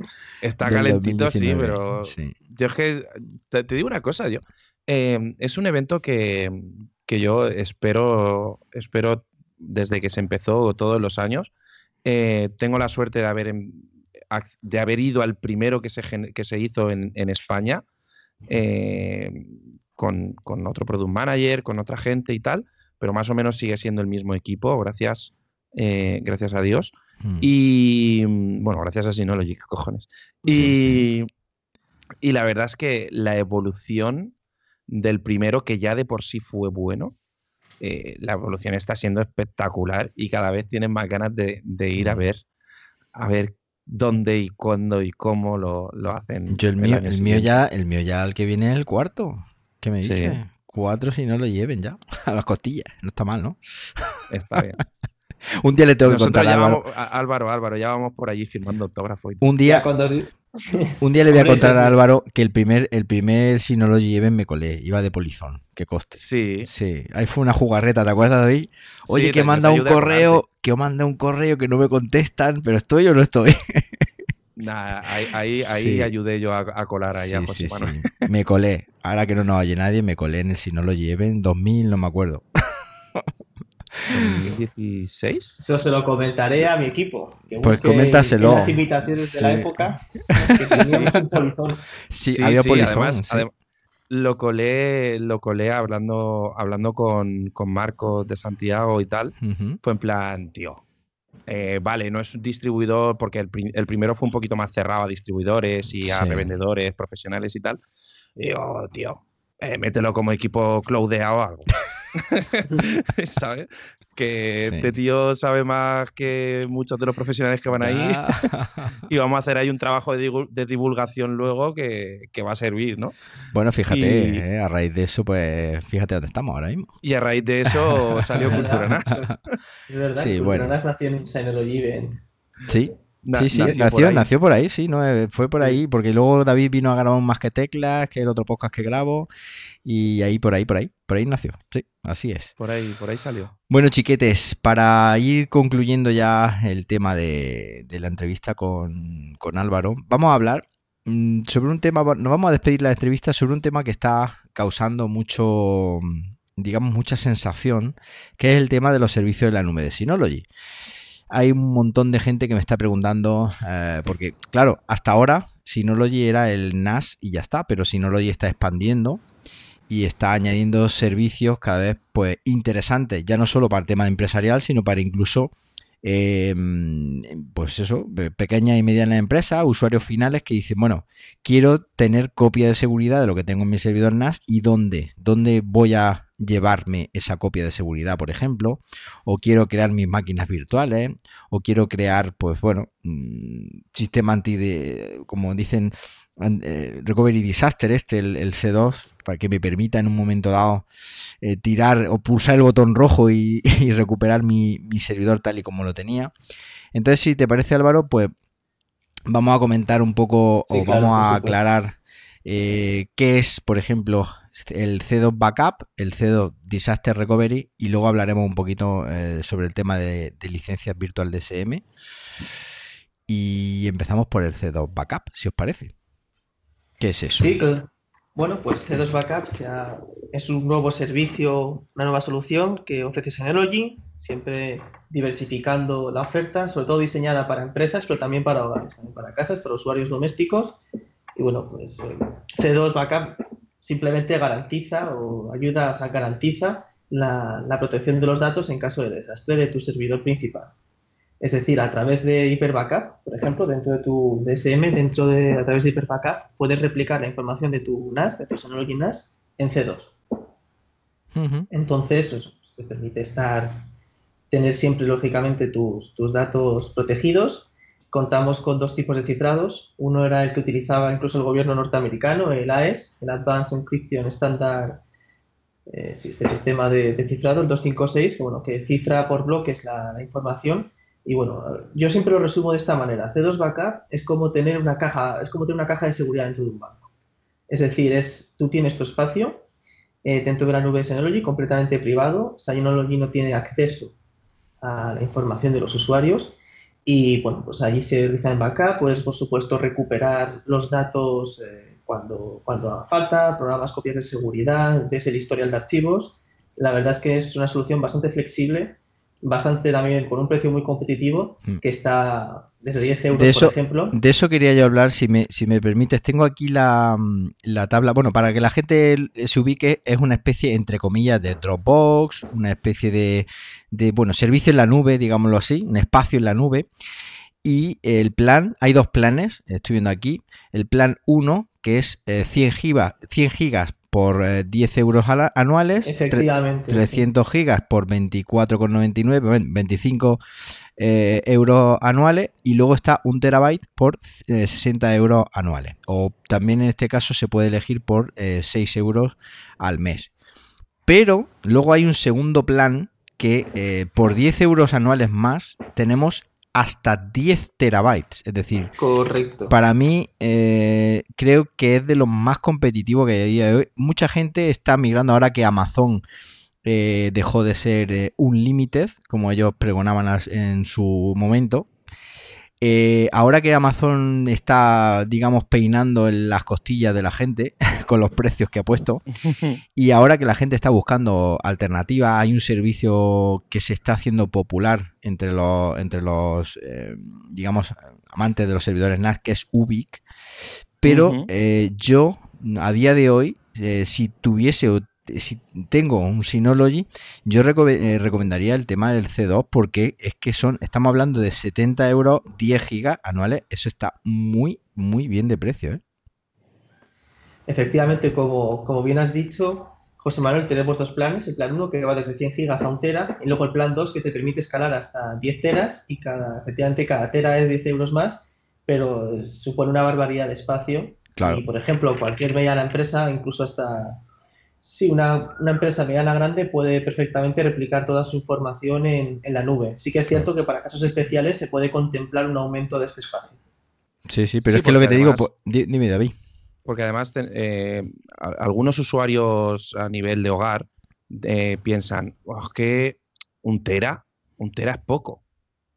Un hmm. tera en información de empresa, de PDFs, facturas, hmm. eh, sistema de contabilidad, etcétera, un tera puede ser 5 mm, años, 10 mm, años de historial de una empresa, hmm. ¿sabes? O sea, que a nivel empresarial, a no ser que seas un fotógrafo, videógrafo, un generador de contenidos, etcétera, un tera es una barbaridad en, documentos de, empresa. O sea, hmm. que, lo tengan en cuenta que no, que no es para almacenar multimedia, obviamente, porque tú puedes decir un tera 70 euros me parece caro, pero ni mucho menos eh, almacenar toda la información de tu empresa por 70 euros al año en un servidor de, como se suele decir, trusted, mm. de, una empresa fiable que además eh, te ofrece los servicios con encriptación, sin acceso a datos, etcétera, etcétera, etcétera, es un preciazo, un preciazo. Porque Ubic, ¿quién es Ubic? Mm, claro. ¿Quién está detrás de Ubic? ¿Quién, como por ejemplo me decían, oh, es que he encontrado un servicio súper barato de almacenamiento que mm, tiene los servidores en Taiwán, o sea, en Taiwán no, en, un país o en la India, no sé qué, y tú vamos a ver, campeón. Hmm. sí. Eh, ¿Cómo te lo explico? claro. Sí, sí, aquí resaltar que los servidores de C2 están en Alemania. Por eso, no, es, a eso quería ir. Sí, cumplen con la GDPR. La ¿Dónde pongo mi información, no? Efectivamente. Bueno, y otra cosita, otro servicio que este me gustaría que me lo explicase un poquito mejor, mm, es el tema del Disaster Recovery. Creo que entra dentro de lo que es el C2, ¿vale? Pero me gustaría que me comentara un poquito, porque lo hemos comentado aquí alguna que otra vez David y yo, pero nos gustaría que tú, eh, como integrante de Synology, eh, nos comentaras con más, con más detalle. Bueno, para resumir de una manera sencilla Disaster Recovery, es replicar en C2, replicar en la nube todo tu servidor, o sea, todo tu DSM. Toda la información que contienes en tu DSM, en el local de tu servidor NAS. No, no los datos, no los datos, el sistema operativo completo, ¿no? Efectivamente. Entonces, en caso de, pues en caso de desastre, en caso de que el servidor físico entre entren, eh, pues, pase cualquier, se, averíe o debido a, un, a cualquier elemento externo eh, deje de funcionar, es como si fuese una alta, es como una high availability, es una alta disponibilidad, solo que en vez de utilizar dos servidores físicos, utilizas un servidor físico y el otro, digamos que la nube actúa de servidor. Y bueno, pues puedes eh, hacer replicaciones, por ejemplo, cada hora, de tal manera que sabes que siempre vas a tener tu sistema actualizado en caso de desastre de tu unidad física y sobre todo, pues eso, que tienes, se ajustas, es decir, ajustas el espacio de, almacenamiento que tengas en tu Synology NAS a la máquina virtual, digamos, no es una máquina virtual, sino a la máquina que tienes creada en, tu DSM que tienes creado en Disaster Recovery. Hmm. Y una cosa, ¿esto va aparte? Es decir, ¿tiene un, plan de precios aparte o entra dentro de, lo que es el, Synology eh, C2 Backup o cómo, cómo va esto? Bueno, eh, está disponible a partir de los NAS de la serie Plus, de los dispositivos de la serie Plus, ya sea Rack o, o Station, y va aparte, es decir, para, se hace sobre, lo hacemos sobre demanda. Este tipo de, de disaster recovery lo hacemos de momento sobre demanda, para estudiar bien cada caso personal de cada, de cada cliente, el espacio que necesita, qué tipo de servidor tiene, qué tiene configurado, es decir, es un poco personalizado, es especial. Sí, va como se suele, o sea, como diría yo, va a proyecto y, es un presupuesto personalizado.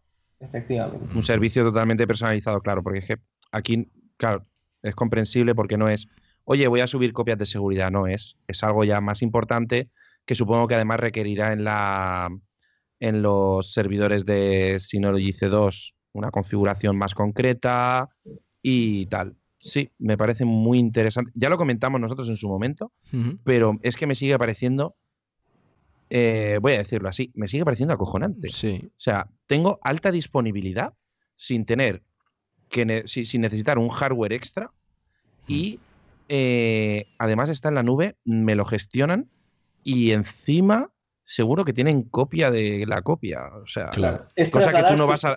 Efectivamente, trasladar todo lo que tienes en el DSM a lo que has creado virtualmente en la nube. Pero que aparte, eh, Álvaro, como buen servicio de, en este caso es de terceros, pero como buen servicio empresarial, eh, vosotros además tendréis un backup del backup, por decirlo de alguna forma. O sea, tenéis un disaster recovery del disaster recovery. O sea, que es, la leche. O sea, no va a llegar una empresa prácticamente nunca a darse este propio servicio a sí mismo. Hombre, sí, es marca de la casa. Al final, eso es eh, tener siempre los datos protegidos y, replicados para no perder ni uno y que siempre estén accesibles y de manera súper segura. Eso es marca de la casa, por supuesto. Y en cuanto a virtualización, estas licencias de Virtual DSM, ¿qué nos puedes contar? Bueno, las, licencias Virtual DSM, es decir, primero que viene una siempre gratuita en cada dispositivo NAS Luego se pueden adquirir aparte. Y bueno, pues como digo, una viene incluida de manera gratuita en cada, en cada unidad, en cada unidad NAS y las podemos ejecutar en Virtual Machine Manager.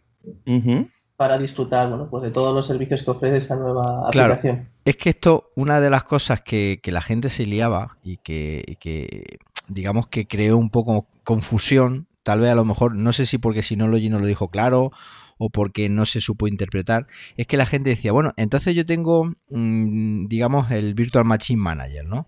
Y yo no voy a poder crear nada más que una máquina virtual. Y entonces, y no, y entonces lo que, lo que nosotros aclaramos es que el Virtual DSM, digamos que el DSM virtual, es eh, lo que sí que tienes que pagar licencia, pero luego tú puedes tener tus máquinas virtuales con Windows o con Linux y puedes tener todas las que quieras. Corrígeme si, me equivoco. Eh, efectivamente, así tú pagas la licencia de tu sistema operativo nuevo DSM. Claro. Pero de luego tú que puedas separar las máquinas virtuales claro, mismo NAS. Pero luego tú puedes tener todas las, digamos, todas las eh, máquinas virtuales, no que quieras, sino que te permita tu hardware de, de otros sistemas operativos de terceros, como Windows, Linux o lo que sea, ¿no? Efectivamente. Vale, vale, vale. Eso es. Es que es lo que te digo, quería aclararlo contigo ahora que estás aquí porque la gente se liaba un poquito. Y luego también me preguntaban, bueno, el, el tema del precio y el tema de... Porque estoy mirando en la web y veo aquí los modelos, la memoria que máxima instalada y el número de instancias de Virtual DSM, que digamos máximo, imagino. Sí, máximo. Eh, pero no veo precio. No veo precio, no sé si es licencia de por vida, si hay pack, porque estoy viendo aquí también que hay pack de licencias. A ver, cada, lógicamente, cada dispositivo de Synology soporta un número determinado de, licencias, ¿no? De licencias virtuales.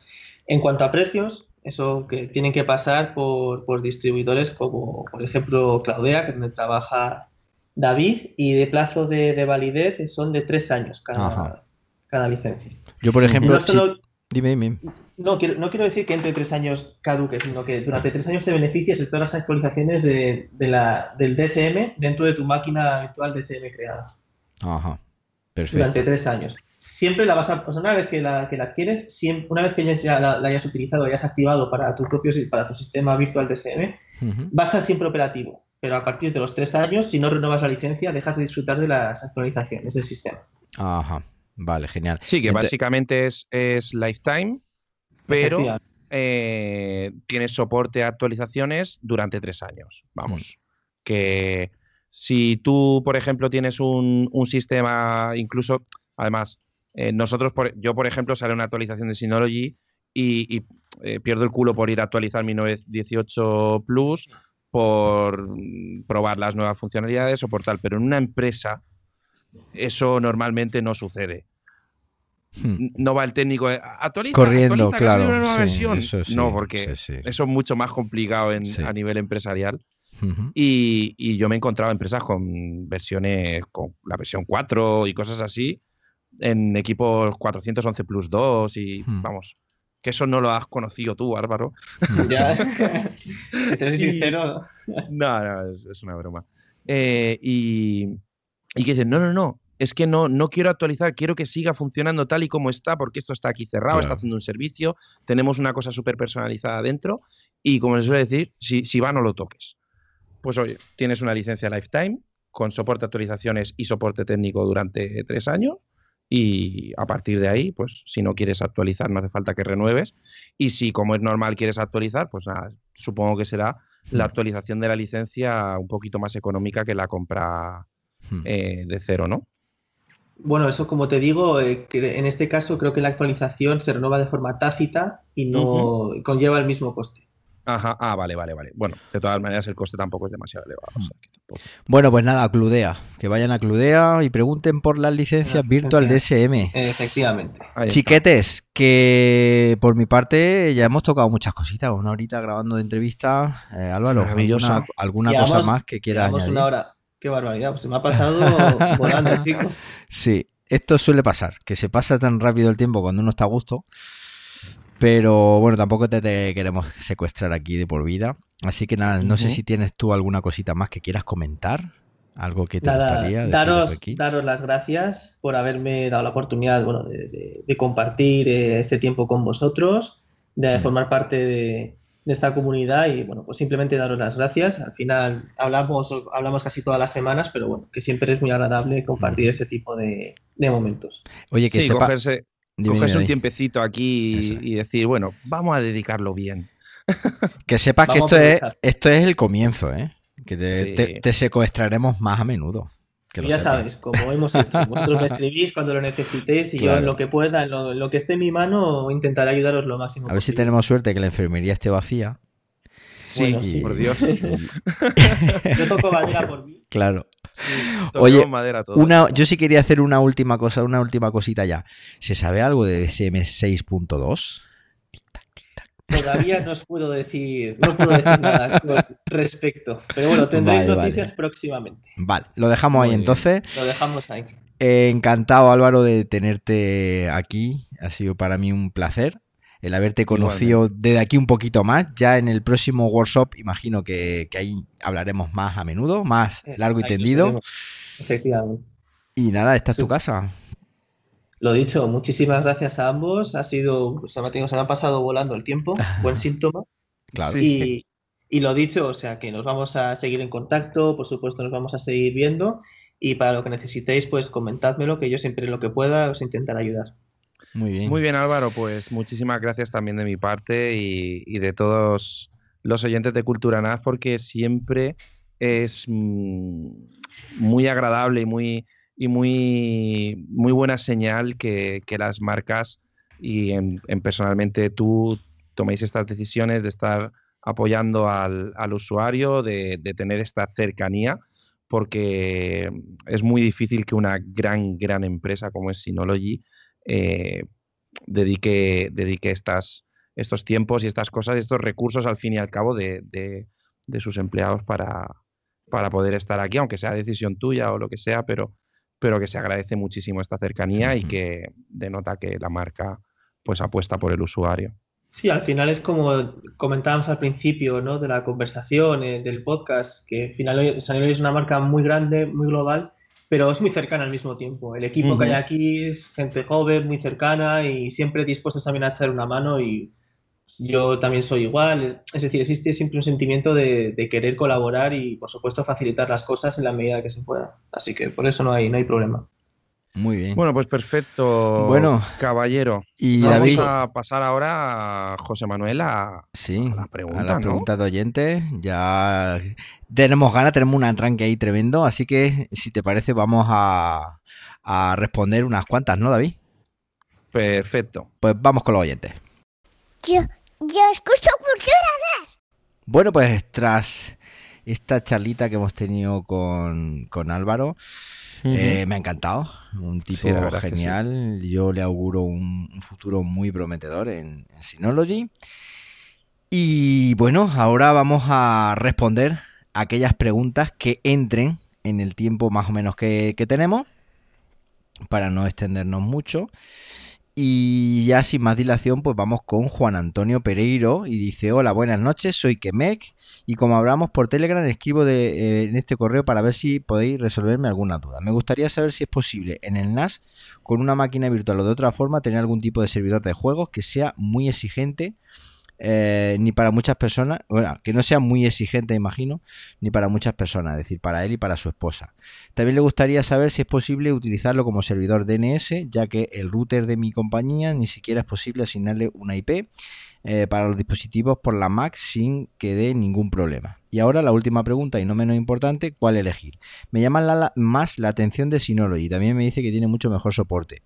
Eh, que QNAP, aunque leo que QNAP ofrece más posibilidades. La gente también dice mucho que merece la pena un micro Eh, un HP Micro eh, Server G8, pero pienso que ya es un PC más grande, que ocupa más espacio y podría hacer lo mismo que con un NAS normal. Respecto al modelo a elegir, me gustaría uno de gama alta, con unas cuatro bahías, no me importa gastar más de 600 euros, lo que quiero es que sea bueno, duradero y al no haber tenido ninguno eh, nunca, seguro que me podéis dar mejores recomendaciones. Muchas gracias y un saludo. Yo antes de dar paso a David que me dé su opinión, ¿vale? A nivel, a nivel hardware. Yo me gustaría decir que este hombre, si no quiere cacharrear, que se olvide un poco del HP Micro Server G8, porque ahí va a tener ah, bueno, yo no digo que sea malo, por supuesto, hay gente que nos escucha que lo tiene y, es tan digno como, como un pseudo NAS, como él dice, normal, pero ya necesita más cacharreo y necesita una curva de aprendizaje mayor y más si este hombre dice no ha tenido, no ha tenido nunca ninguno, pues yo creo que lo que tiene que hacer es, eh, digamos, vamos, comprarse un, Synology o comprarse un QNAP o un QNAP o un Synology. Lo que, lo que, él, lo que él vea o lo que también, eh, digamos, eh, le indique o le, guíe David Aragón, que nos cuenta. Así que dime, porque bueno, antes de que digas nada, dice que quiere una máquina virtual, ¿vale? Porque servidor de juego yo no conozco, no sé si tú conoces alguno nativo No, que yo sepa no. Bueno, a no ser que sea... bueno. Tendría que ser con una máquina virtual y también como servidor DNS, que eso no hay, no hay ningún problema. A ver, para tema de, para tema de videojuegos con una máquina virtual, mm, mucho ojo, obviamente, nada exigente. Eh, tendríamos, tendríamos que irnos pues, a un gama 63, 73 de QNAP, algo mm. así. Eh, y me decantaría en este caso un poquito más por QNAP por, por tema de que tiene equipos un poquito más potentes y dentro de, de lo que es la virtualización va a poder acceder a un procesador superior más o menos por el mismo dinero o, o incluso por más dinero que un Synology, pero pero que en Synology no existe directamente. Mm. Porque sabes que en Synology tienes o, o Celerons y tal y cual, mm. o, Xeon. Que, Es, algo que hemos hablado muchas veces, ¿vale? No hay una gama tan rica, ¿no? Hay un salto, hay un salto entre la, entre la gama, digamos, media y la gama demasiado alta. No hay, no equipo de la gama 73 ni la gama 63. Correcto. Ni incluso yo me atrevería a decir, bueno, de la gama 77, que ya son gama muy alta, pero siguen siendo servidores NAS en formato torre, es decir, no son Correcto. en formato rack. Entonces... Correcto. En este caso, pues eso. Y yo, yo le guiaría, depende de qué tipo de juego, ¿vale? Un, mm. Mm, no me diga, mira, es que quiero montar un Windows para jugar a los Sims. Te digo yo ya que no te va a funcionar. Incluso los Sims, por decir alguna, algún juego así no muy exigente, hmm. eh, no va a funcionar en virtualización por mero, mero, mero, mero tema de gráfica. ¿Vale? A no ser que me digan, mira, me voy a comprar un 477 y le voy a meter una gráfica. Ahí ya jugamos de otra forma. Sí, pero eso ya no son 600 euros. No, eso ya no son 600 euros. mucho más, claro. Lo que, lo que sí que puede ser es que sea mm, PC para dos, por lo que vale un PC. Pero bueno, eso sí. Eh, eso sí que es cierto. Y hay otra cosa que el tema del servidor DNS, que yo sepa, y vuelvo a, decir que yo sepa, porque yo lo estuve buscando en su día, si no lo sí tiene una aplicación servidor DNS que tú la instalas y en dos clics lo tienes, pero QNAP creo que no tiene en la App Store, no sé si tú eh, ¿Conoces? Yo creo que no. Yo creo que tenías que montar una historia para instalar un servidor DNS. Pero, pero vamos. Y creo que se equivoca porque creo que lo que él quiere decir es DHCP. Porque dice que ni siquiera es posible asignarle una IP a los dispositivos por la Mac. Yo creo que es un servidor DHCP, que eso sí que lo tiene eh, QNAP, creo.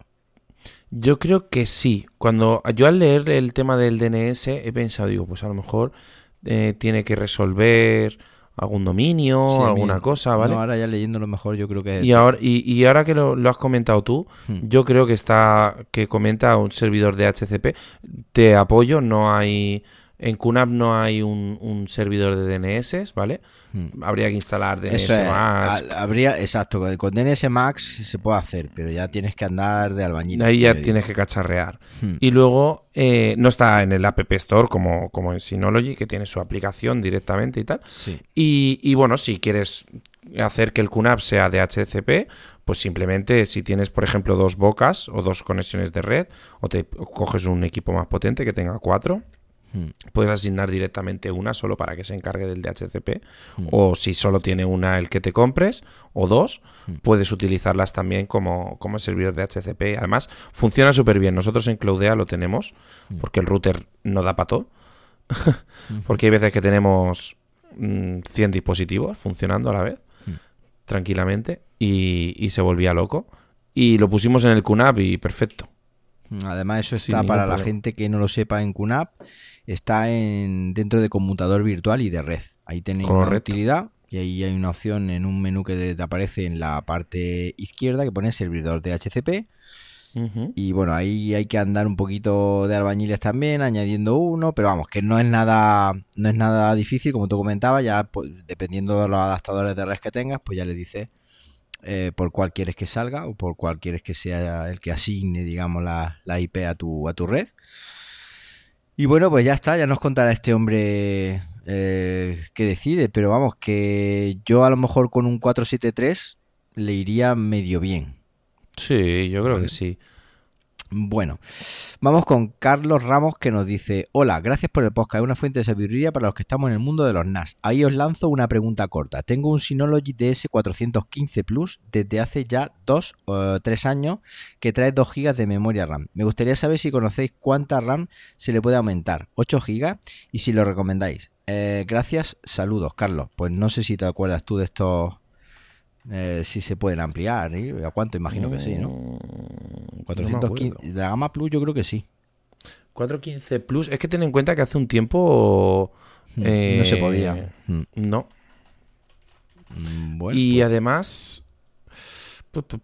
Creo que se podía hacer a 8 gigas. A 8. Casi, casi seguro. Sí, yo me suena que también. Hay creo que algún vídeo por aquí en, en la red y creo que se puede. Creo que se puede Pero a 8 GB. Te digo, advice, como, se suele decir. Aviso a navegantes. Tienes que desmontarlo entero. Entero, entero. Te tienes que quedar con la placa base en la mano. Sí. No 8 eh, GB de DR3, sí. Sí. Se puede. Hay un tutorial aquí en inglés que, te, dice cómo. Eh, lo vamos a dejar en las notas del episodio, pero como dices, pierde la garantía. Eh, o sea, bueno, no estará en garantía ya, pero. Ya no estará en garantía. pero bueno, que hay que tener en cuenta que tienes que desmontar el servidor NAS.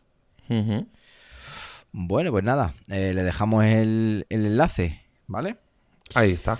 Bueno, Sergio Serra nos dice: Hola José Manuel, estás leyendo varios de tus posts y te agradecería que me aconsejaras. Tengo un iMac saturado de contenido digital, un Apple TV 3 y un televisor LG modelo tal tal tal. Mi idea era comprar un Synology DS216J donde poder descargar el contenido multimedia con el fin de poder reproducirlo en el televisor, bien directamente o bien a través del Apple TV 3. He leído que este NAS no hace transcodificación y ahora no tengo claro si el propio TV será capaz de reproducir los vídeos que tengo en MOV y, MP, y M4V.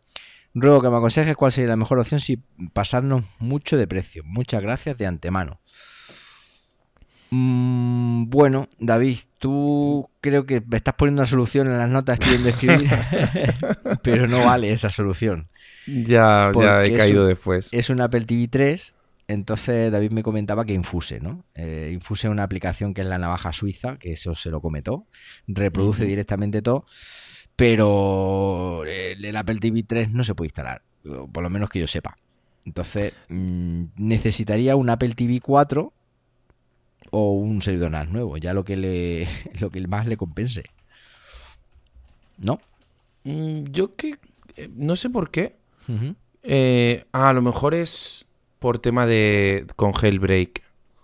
Con Jailbreak sí se puede. Se puede. De hecho, en el Apple TV 3 han instalado Kodi y si eres desarrollador y te montas una movida, pues te bajas no sé qué historia y, te lo puedes estar, por, digamos, por un año, luego tienes que renovar no sé qué certificado. Y, o sea, montando un pollo se puede. Mm, entonces no, entonces no. Pero tienes que montar el pollo. Entonces, ya no, sé si Sergio mm, pues será manitas o, o, no es que no sepa, pero bueno, no sé si estará dispuesto o tendrá voluntad a ponerse a cacharrear con el Apple TV 3, a hacer jailbreak o hacerle lo, bueno, jailbreak creo que no se puede, pero eh, a instalar el, como te digo, con herramientas de desarrolladores, en fin. Pues mira, o Apple TV, Apple TV 4 y te quedas con el mismo NAS. Sí. O te compras un 218 Play o algo así claro. y, y tiras para adelante. Sí.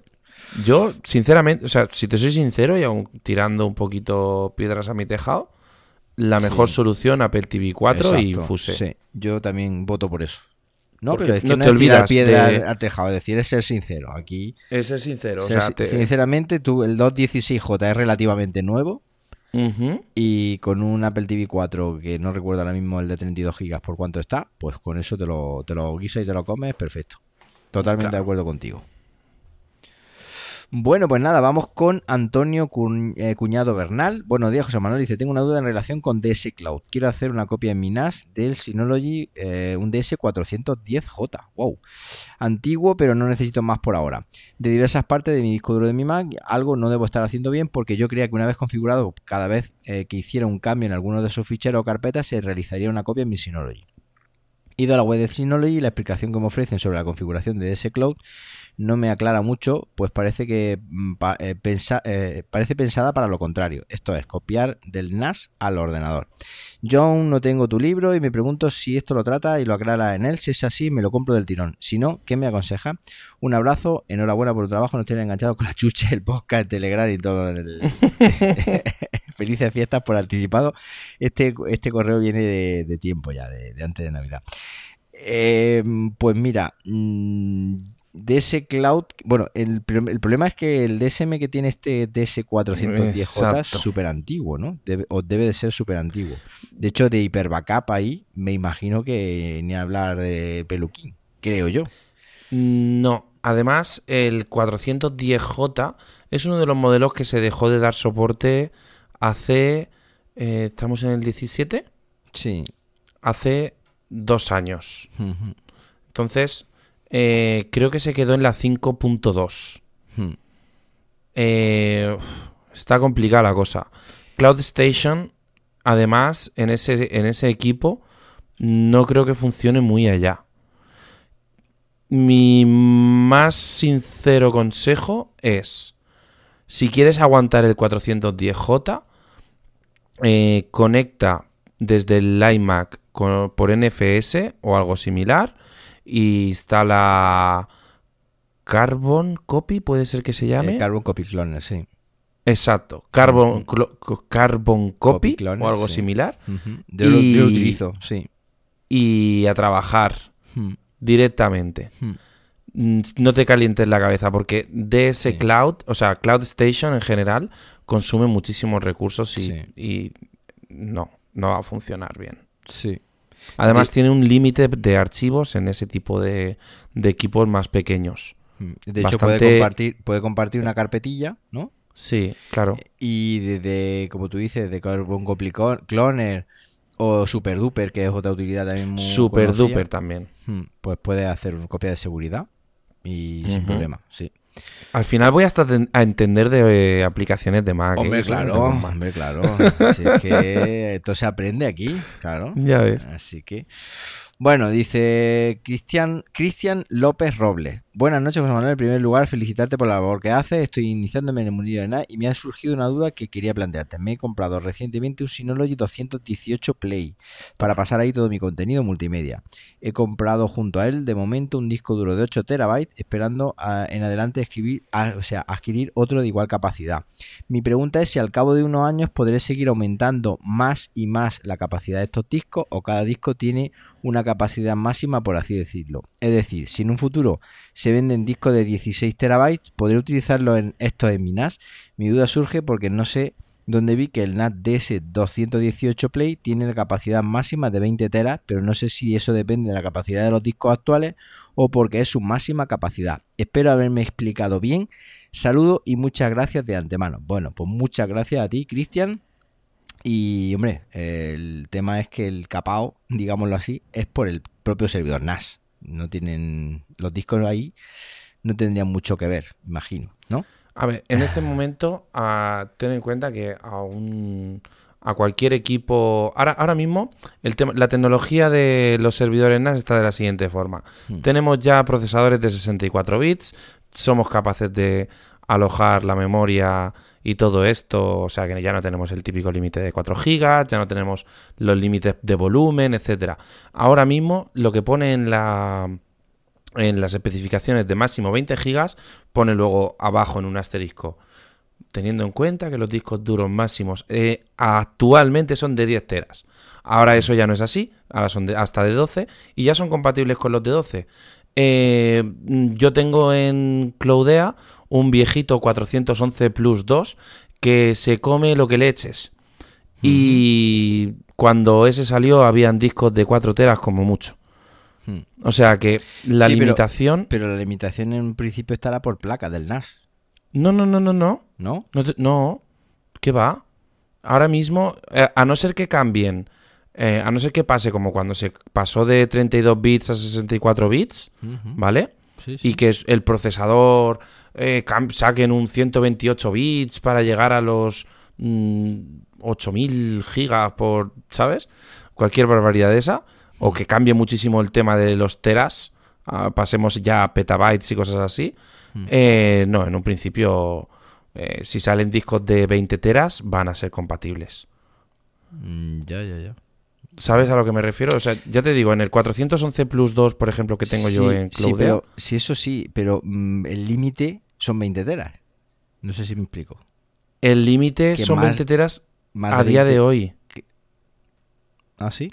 Yo sí, sí, sí, pero porque... lo que te digo, yo que pensaba que, no, estaré confundido, pensaba que era eso, pero pensaba que no era, eh, digamos que tú le puedes poner un disco de 20 teras, pero ya no le puedes poner más. Eso es lo que yo no, pensaba. Tú, tú, le puedes poner ahora mismo mm, dos discos de, imagínate que salen como el nuevo que ha salido SSD, este de, creo que ha sido de 20 y pico terabytes o 36 terabytes o algo así, un nuevo SSD que ha sacado Samsung, si fuera compatible con el equipo a nivel físico, no sé si me explico, que fuera SATA y que fuera de 3,5 y cosas así, mm, si sigue siendo la misma tecnología, la, capacidad realmente da lo mismo. El equipo lo, va a coger. Lo digo porque me ha pasado ya, eh, ya, ya es mucha historia con los servidores NAS y ha ido aumentando el, almacenamiento conforme han ido aumentando los discos y no ha habido ningún problema hasta ahora. Ya te digo, tendría que cambiar mucho la tecnología para que esto pasara. Ya, ya, ya. Bueno, pues es lo que te digo, que eh, estaba, de hecho es que estoy mirando aquí y fíjate que pone capacidad máxima bruta interna en el 218 Plus, eh, o sea, 218 Play. Sí. 24 terabytes. Claro, porque eh, cuando es... Una unidad de disco duro de 12, 12 terabytes por 2. Esa es la capacidad eh, máxima, pone aquí. Máxima bruta interna. En el momento que saquen discos duros de, 14 teras... 14 pues será aumentado, ¿no? Exacto. Vale, vale, vale, perfecto. Entonces eso me queda aclarado y eso es lo que, lo que estaba mirando. No es que desconfíe de ti, obviamente, porque... No, pero las cosas más puesto que... yo. Pero es que quería, quería leerlo y quería ver, eso, quería ver que, que efectivamente no, no es 12 teras porque hay hoy 12 teras. Si mañana hay 20, serán pues, dos de 20 que serán 40 teras. Aclarado, pues. Y de hecho, aclara a Antonio y aclara a mí. Perdón, a Cristian. A Cristian y, a mí nos, lo aclara a la perfección. Bueno, pues nada, vamos con uh, uh, Pablo Duarte. Eh, buenas, José Manuel, soy un oyente de Cultura Hace tiempo escribí unas preguntas para el programa que publicaste afirmando que era una de las más largas, jeje. Difícil que te acuerdes con tantas preguntas. Finalmente me compré un 453A, como ya os había dicho a David y a ti. El tema es que como en los últimos capítulos me decís que hagamos sugerencias sobre los temas mm, que podéis tratar en vuestro genial programa, pues se me ha ocurrido algo, scripts. No sé si es correcto el término, pero el tema es que yo tengo una idea, pero no sé cómo llevarla a cabo de manera eficiente intentaré plantearla. Yo las descargas de Minas las llevo a la carpeta compartida Download, eh, digamos que sale de la raíz, pero las películas, por ejemplo, las tengo en multimedia películas. Sé que sería sencillo descargarlas simplemente eh, descargarla simplemente designarle esa carpeta, pero a los que nos gusta trastear, lo fácil no sabe a poco. Así que lo que quiero hacer es un script que me mueva esas películas a esa carpeta. He conseguido hacer con un script en Windows. Repito eh, que no sé si uso los términos adecuados a referirme a estos chismes. Pero claro, yo consigo mover una película o varias de un sitio a otro, pero el problema es que como las dos carpetas raíz son de unidades de red diferentes, con lo cual todo el tráfico pasa a través de mi ordenador o máquina virtual de Windows en el iPhone en su defecto, habéis creado un monstruo, lo cual eh, hace que el proceso sea lento. Supongo que habría alguna manera de hacerlo directamente en el sistema operativo del NAS, pero no tengo ni idea de cómo se hace. Prometo que he conseguido entrar por SSH al NAS, aunque tiene poco mérito porque es bastante fácil, pero no sabría cómo escribir el script, ni dónde ponerlo, ni nada. En fin, estoy bastante verde, pero me parece un tema interesante para el podcast. Los ejemplos o utilidades me vendrían bien serían mover películas especificando las extensiones de una carpeta raíz a otra, borrar archivos torrent, residuos que quedan en la eh, respectiva carpeta donde se han descargado. No se me ocurren más ejemplos, pero no sé, me parece interesante y si un usuario como yo consigue hacerlo, pues entre otras cosas es satisfactorio. El primero de los ejemplos yo creo que vendría bien, eh, que vendría a hacer lo que podría hacer QFeeling, pero no hace. Bueno, a ver qué te parece eh, a ver si nos podéis ilustrar al resto de oyentes. Yo, por supuesto, seguiré probando. Un saludo y si lo tienes a bien, enséñaselo a David. Felices fiestas. Bueno, el Felices fiestas ha sonado con dos meses de retraso. Sí. O mes y medio. Pero, pero bueno, en principio el tema de los scripts es que es una cosa que, ah, bueno, pues es un mundo, es un mundo porque más que hacer un script en concreto es saber, eh, digamos, mm, bueno, más que una determinada funcionalidad es saber hacer script. Entonces, eh, bueno, pues aquí habría que controlar, bueno, si es para copiar eh, entre carpetas, pues vale, pero en cuanto intentes meter alguna comprobación, ya tienes que jugar con expresiones regulares. Mm, sería un tema a lo mejor que tal vez sea, digamos que se escapa un poco, no sé tú qué piensas, se escapa un poquito del alcance de este, de este, este Exacto, para hablar en eh, clarísimamente, ya entramos en un tema de más de programación, eh, tendríamos que hacer un script, eh, pues un punto SH que ejecute, pues yo que sé, se puede hacer en PHP, se puede hacer en, Python, se puede hacer en muchas cosas, pero ya te digo, vamos a necesitar unos conocimientos de programación. A ver, que para hacer un, un script que simplemente cada X, cada 10 horas haga un copiar y pegar hmm. o un cortar y pegar de una carpeta a otra, pues hmm. eso sí, eso... Ahora me pongo a buscar en Google y, lo hacemos en un momento, pero hmm. ya entrar en... Cuando consigues hacer eso, quiere, uy, ¿y si? y, ya y ya la El sí. sí, sí, sí. Eh, yo estoy de acuerdo. Luego también el tema de, de los torrents que dice de borrar los archivos torrent, yo creo que eso te lo hace, ¿no? la utilidad de Download Station? Sí, creo que sí que se puede hacer. Tiene una opción que le dices cuando me lo descargas me lo borra. Creo recordar, es que yo no la tengo instalada, no lo puedo mirar porque estoy mirando a ver si la tengo instalada y no la tengo instalada. Pero bueno, yo creo que la creo que la tiene. Creo. Eh, sí, de todas maneras es eso. Ya te digo. Eh, no, eh, creo que en, que en no está la opción. Creo que en QNAP no está la opción. Yo es que ya me, mm, confundo. Me confundo entre una y otra. Pero sí, exactamente, me pasa lo mismo. Ahora mismo, si, a no ser que lo mirara, no. Pero bueno, yo tampoco la tengo instalada. A lo que claro, es que a lo que te digo es que mm, yo lo que pienso es que se escapa un poco de, que no se enfade este hombre, que no se enfade Pablo Duarte, pero el alcance es eso. tal vez a lo mejor para programar fácil. Sí, ¿Ves? Eso sí que es algo. sería un temilla para ellos. Un, temilla chulo. Claro. Sí, sí, sí. Entonces ahí pues le pasamos la pelota. Que se escuche programarfacil.com, bueno, la tecnología para todos, que hablan de programación. Y que hable con Luis del Valle a ver si también pues él le viene bien a lo mejor en su programa meter algo así. No sé. Pues sí, yo creo que sí. Bueno, pues nada, eh, vamos con José María. Están entrando bastantes preguntas. Todavía vamos bien de tiempo. Nos quedan 10-15 minutillos. Dice, buenas tardes, mi nombre es José María y quería en primer lugar felicitar por el libro que ha realizado y que ya he leído. Sin duda un gran apoyo. Aprovechando estas líneas, quería preguntar por algo que seguramente estará harto de contestar, pero que me hace durar bastante. Necesito un NAS de dos bahías. Creo que será suficiente para uso doméstico, aunque con características multimedia y un poco de potencia para no quedarme corto. Mi duda, eh, como se podrá imaginar, es si comprar Synology o comprar QNAP. No me importa si el software es algo menos intuitivo ni que el NAS sea algo más caro, pero quiero algo bueno. Ya le digo que sería para datos, backup, fotos, vídeo y multimedia. Un saludo y muchas gracias. Eh, y bueno, pues si este hombre ha salido el libro, eh, ha salido con todas las mismas dudas que con las que entró. En principio, pues bueno, eh, QNAP, Synology, Synology QNAP, si nunca ha tenido ninguno, yo le recomiendo, pues, eh, no sé, mm, el que me diga David, porque en realidad, si, no, si no has tenido nunca ninguno, a día de hoy el 918 Plus ese es un super ventas, como, como bien comentábamos con, Álvaro anteriormente en la entrevista. O bueno, bueno básicamente la gama Plus. Eh, de cuatro bahías o de dos bahías, como, como él quiera. Eh, y luego, pues, no sé, de QNAP que le comentamos. A ver, en QNAP el 253BE, que, que va a salir en, en breve. Eh, no creo yo que, que, tarde mucho, no se demore mucho. Y va a ser un equipo bastante bien y mm. va a ser prácticamente igual que el 253B, pero sin, la tarjeta trasera. Y, nada, pues va a ser un equipo que, va a estar muy al muy a la par del, de un 218 Plus, que bueno, nos comenta que quiere un, un NAT de dos bahías. Yo en un principio había pensado, yo ya estaba pensando en un 918 Plus, pero dos bahías. Un dato que había perdido. Yo, es que también, yo mm, te he visto escribir aquí en el guion que compartimos y, y pues me he despistado, pero efectivamente, el hombre decía que, con dos bahías, vamos, más que suficiente. Hmm. Claro.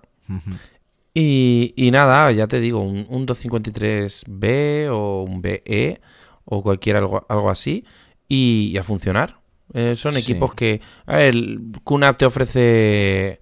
QNAP te ofrece su HDMI que va a ser maravilloso, que vas a tener pero, ahí puesto. Ahora que dice eso, mm, también habría que ver si tiene un reproductor tipo Apple TV o tipo Chromecast o algo así, porque si no, que vaya de cabeza QNAP. Claro.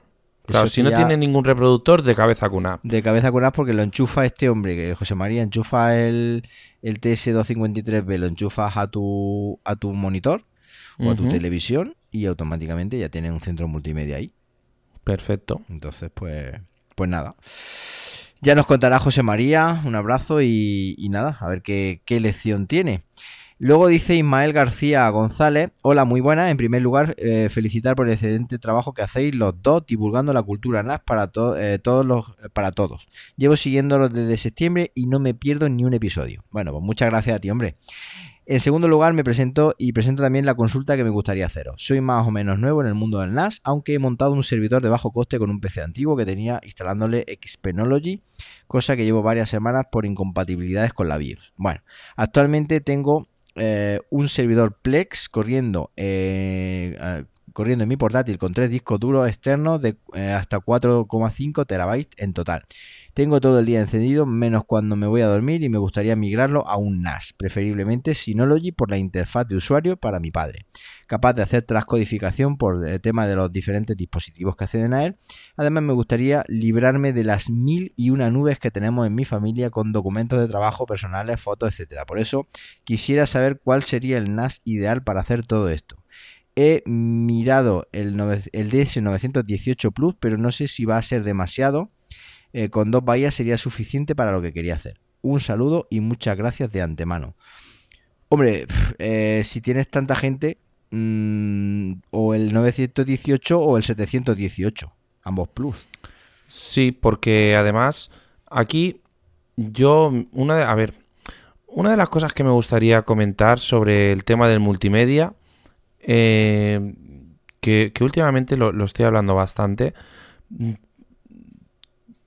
pones Plex, quieres tener todos los contenidos y tal, lo ideal, perfecto, maravilloso sería tener los contenidos en un formato que fuera eh, universal, por decirlo de alguna forma, un punto MP4 con, con su sonido MP3 y, te olvidas de transcodificación, te olvidas de potencia y, y, te va a funcionar en cualquier dispositivo, ya sea un móvil, ya sea una tablet, sea una televisión, un Chromecast o lo que sea.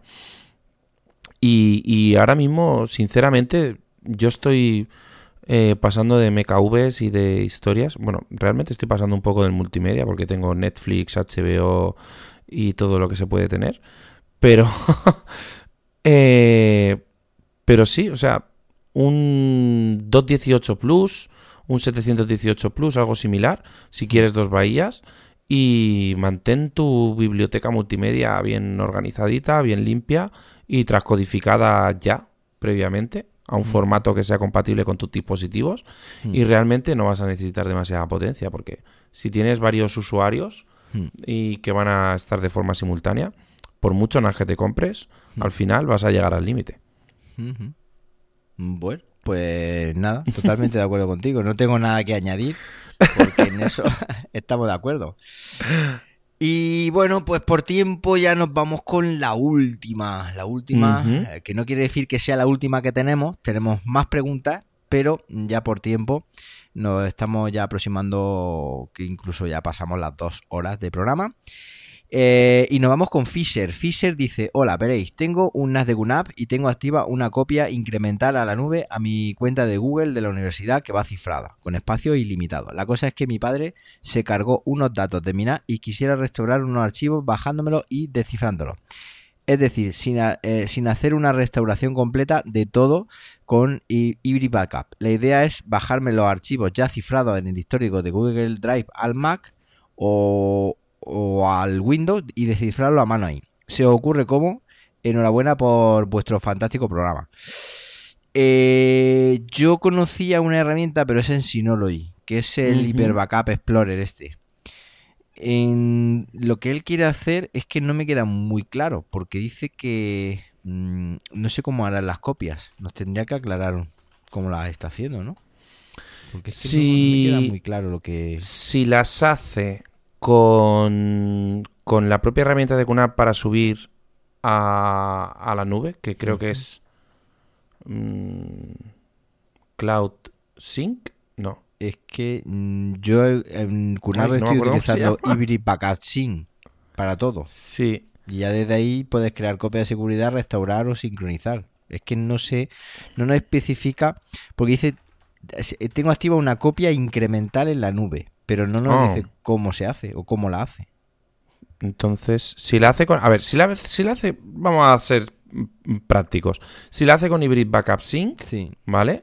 Eh, lo que tiene que hacer es recuperarla con Hybrid Backup Sync. Claro. O sea, porque es la única forma de que vuelva, digamos, desencriptada, ¿vale?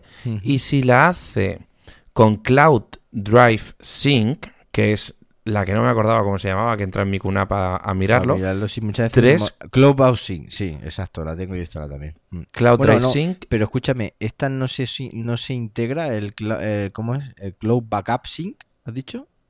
Cloud, o sea, QNAP Cloud Drive Ah, Cloud Drive, vale, vale, vale, perdón, perdón. Sí, sí. Ok. Esa es que yo no la tengo instalada. Esta es para precisamente para eso. Para hacer sincronización con la nube. Ya está. Pero sincronización, no copia de seguridad. Es que eso es lo que no, no especifica, porque aquí la gente dice, tengo una copia incremental. Es que ya no sé si está hablando de copia de seguridad versionada o está hablando de sincronización. Exacto. No, lo sé. Entonces, pues le decimos a este hombre, a Fisher, que nos mande un mail y que nos aclare que nos aclare cómo lo está haciendo. Claro porque si no, difícilmente. Yo es más, yo creo que con Hybrid Backup, si es copia de seguridad eh, en la nube, mm, te lo voy a decir, no, copia de seguridad en la nube no puede ser. ¿Por qué? Porque con copia de seguridad en la nube QNAP te está dando Azure, te está dando WebTap, OpenStack, Amazon Glacier, Amazon S3. No te da la posibilidad que él dice aquí de uh, uh, Google, de Google ilimitado. Eso tiene que ser una sincronización en Hybrid Backup. Eh, copia de seguridad remota a otro QNAP no puede ser. Y copia, copia de seguridad no puede ser lo que está haciendo. Está haciendo sincronización. Y esta sincronización, eh, no sé si en dos direcciones. Ah, o en una dirección y ahí sí que te da. Está, lo que está haciendo es sincronización. Hmm. Está pero es que, mm, claro, es lo que dice aquí que eh, estamos descifrando, ¿eh? sí, sí. Eh, cosa que se cargó unos datos, se supone que algunos archivos, y quería restaurar algunos archivos bajándolos. El problema es que, claro, los tiene cifrados. Y yo creo que ahí es donde está el problema. Que no puede acceder directamente a través de su propio Google Drive porque los tiene cifrados. Y el problema es que los tiene que descifrar. Pues nada, eh, restaurar, trabajo, o sea, tiene que crear un trabajo de restauración. Quiere restaurarlo todo a lo mejor, ¿no? Toda la copia de seguridad y luego ya... Y restaurarlo todo. Claro. O eh, también te digo una cosa.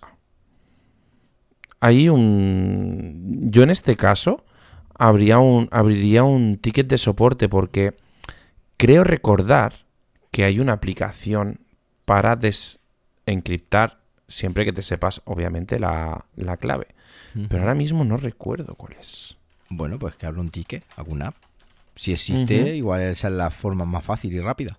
Sí. Porque, hombre, claro, el, nosotros presuponemos que la clave sí la tiene. Claro. Obviamente, lo que yo creo que no quiere hacer es, mm, digamos, mm, copiarlo todo. Digámoslo así. Si han borrado tres archivos, tenés que restaurar todo para recuperar esos tres archivos. Exacto. Bueno, pues nada, no sé si tú tienes algo más. Pues yo no tengo nada más que añadir. Pues bueno, se nos quedan aquí unas cuantas preguntas, unas dos, tres, cuatro, cuatro preguntas que ya no entran en este episodio y que irán en el episodio siguiente. No hemos cogido mala marcha, este es nuestro episodio de febrero. Eh, llevamos uno en enero, otro en febrero. y creo que en breve vamos a grabar otro, creo. Sí, Mm, lo que pasa es que ya será en marzo, es decir, se emitirá en marzo porque creo que se va a grabar a finales de febrero. No vamos a decir con quién ni cuándo ni de qué vamos a hablar, pero más o menos ya se está cociendo. Y ahí pues se responderán a estas cuatro preguntas que nos han quedado y a otras cuantas que nos están llegando también al, al mail hoy en día. ¿Qué te parece? Muy bien, perfecto. Pues nada, por mi parte, nada más. ¿No? Nada más. A ver si grabamos he hecho un, silencio ahí terrorífico. A ver si grabamos otra vez. Sí, pues prontito. prontito, prontito. Que se está cocinando también un, nuevo episodio que queremos, vamos a decirlo, ¿por qué no? no? Vamos a, queremos que nos propongan. Ah, vale, vale, venga, pues nada, dilo, dilo. Queremos que nos propongan algún tema. Vamos a hacer una, encuesta en el canal de Telegram para que nos propongan para hacer un, podcast en plan variedades. Perfecto. Oye, que tenemos un canal de Telegram que no lo decimos nunca. No lo decimos Telegram.me barra culturanas, que es de acceso libre y que todos podéis apuntar ahí, si queréis. Y participar en la encuesta. Si te parece, la cerramos nada más que ahí. Sí. No la vamos a poner ni en Twitter ni en ningún sitio. nada más que los la que encuesta ahí, directa al, grupo de podcast, Al podcast, digo yo, al grupo de Tenemos 800 y pico que con eso ya nos, van a, nos va a sobrar para hacer una idea del tema que quieren tratar. Muy bien.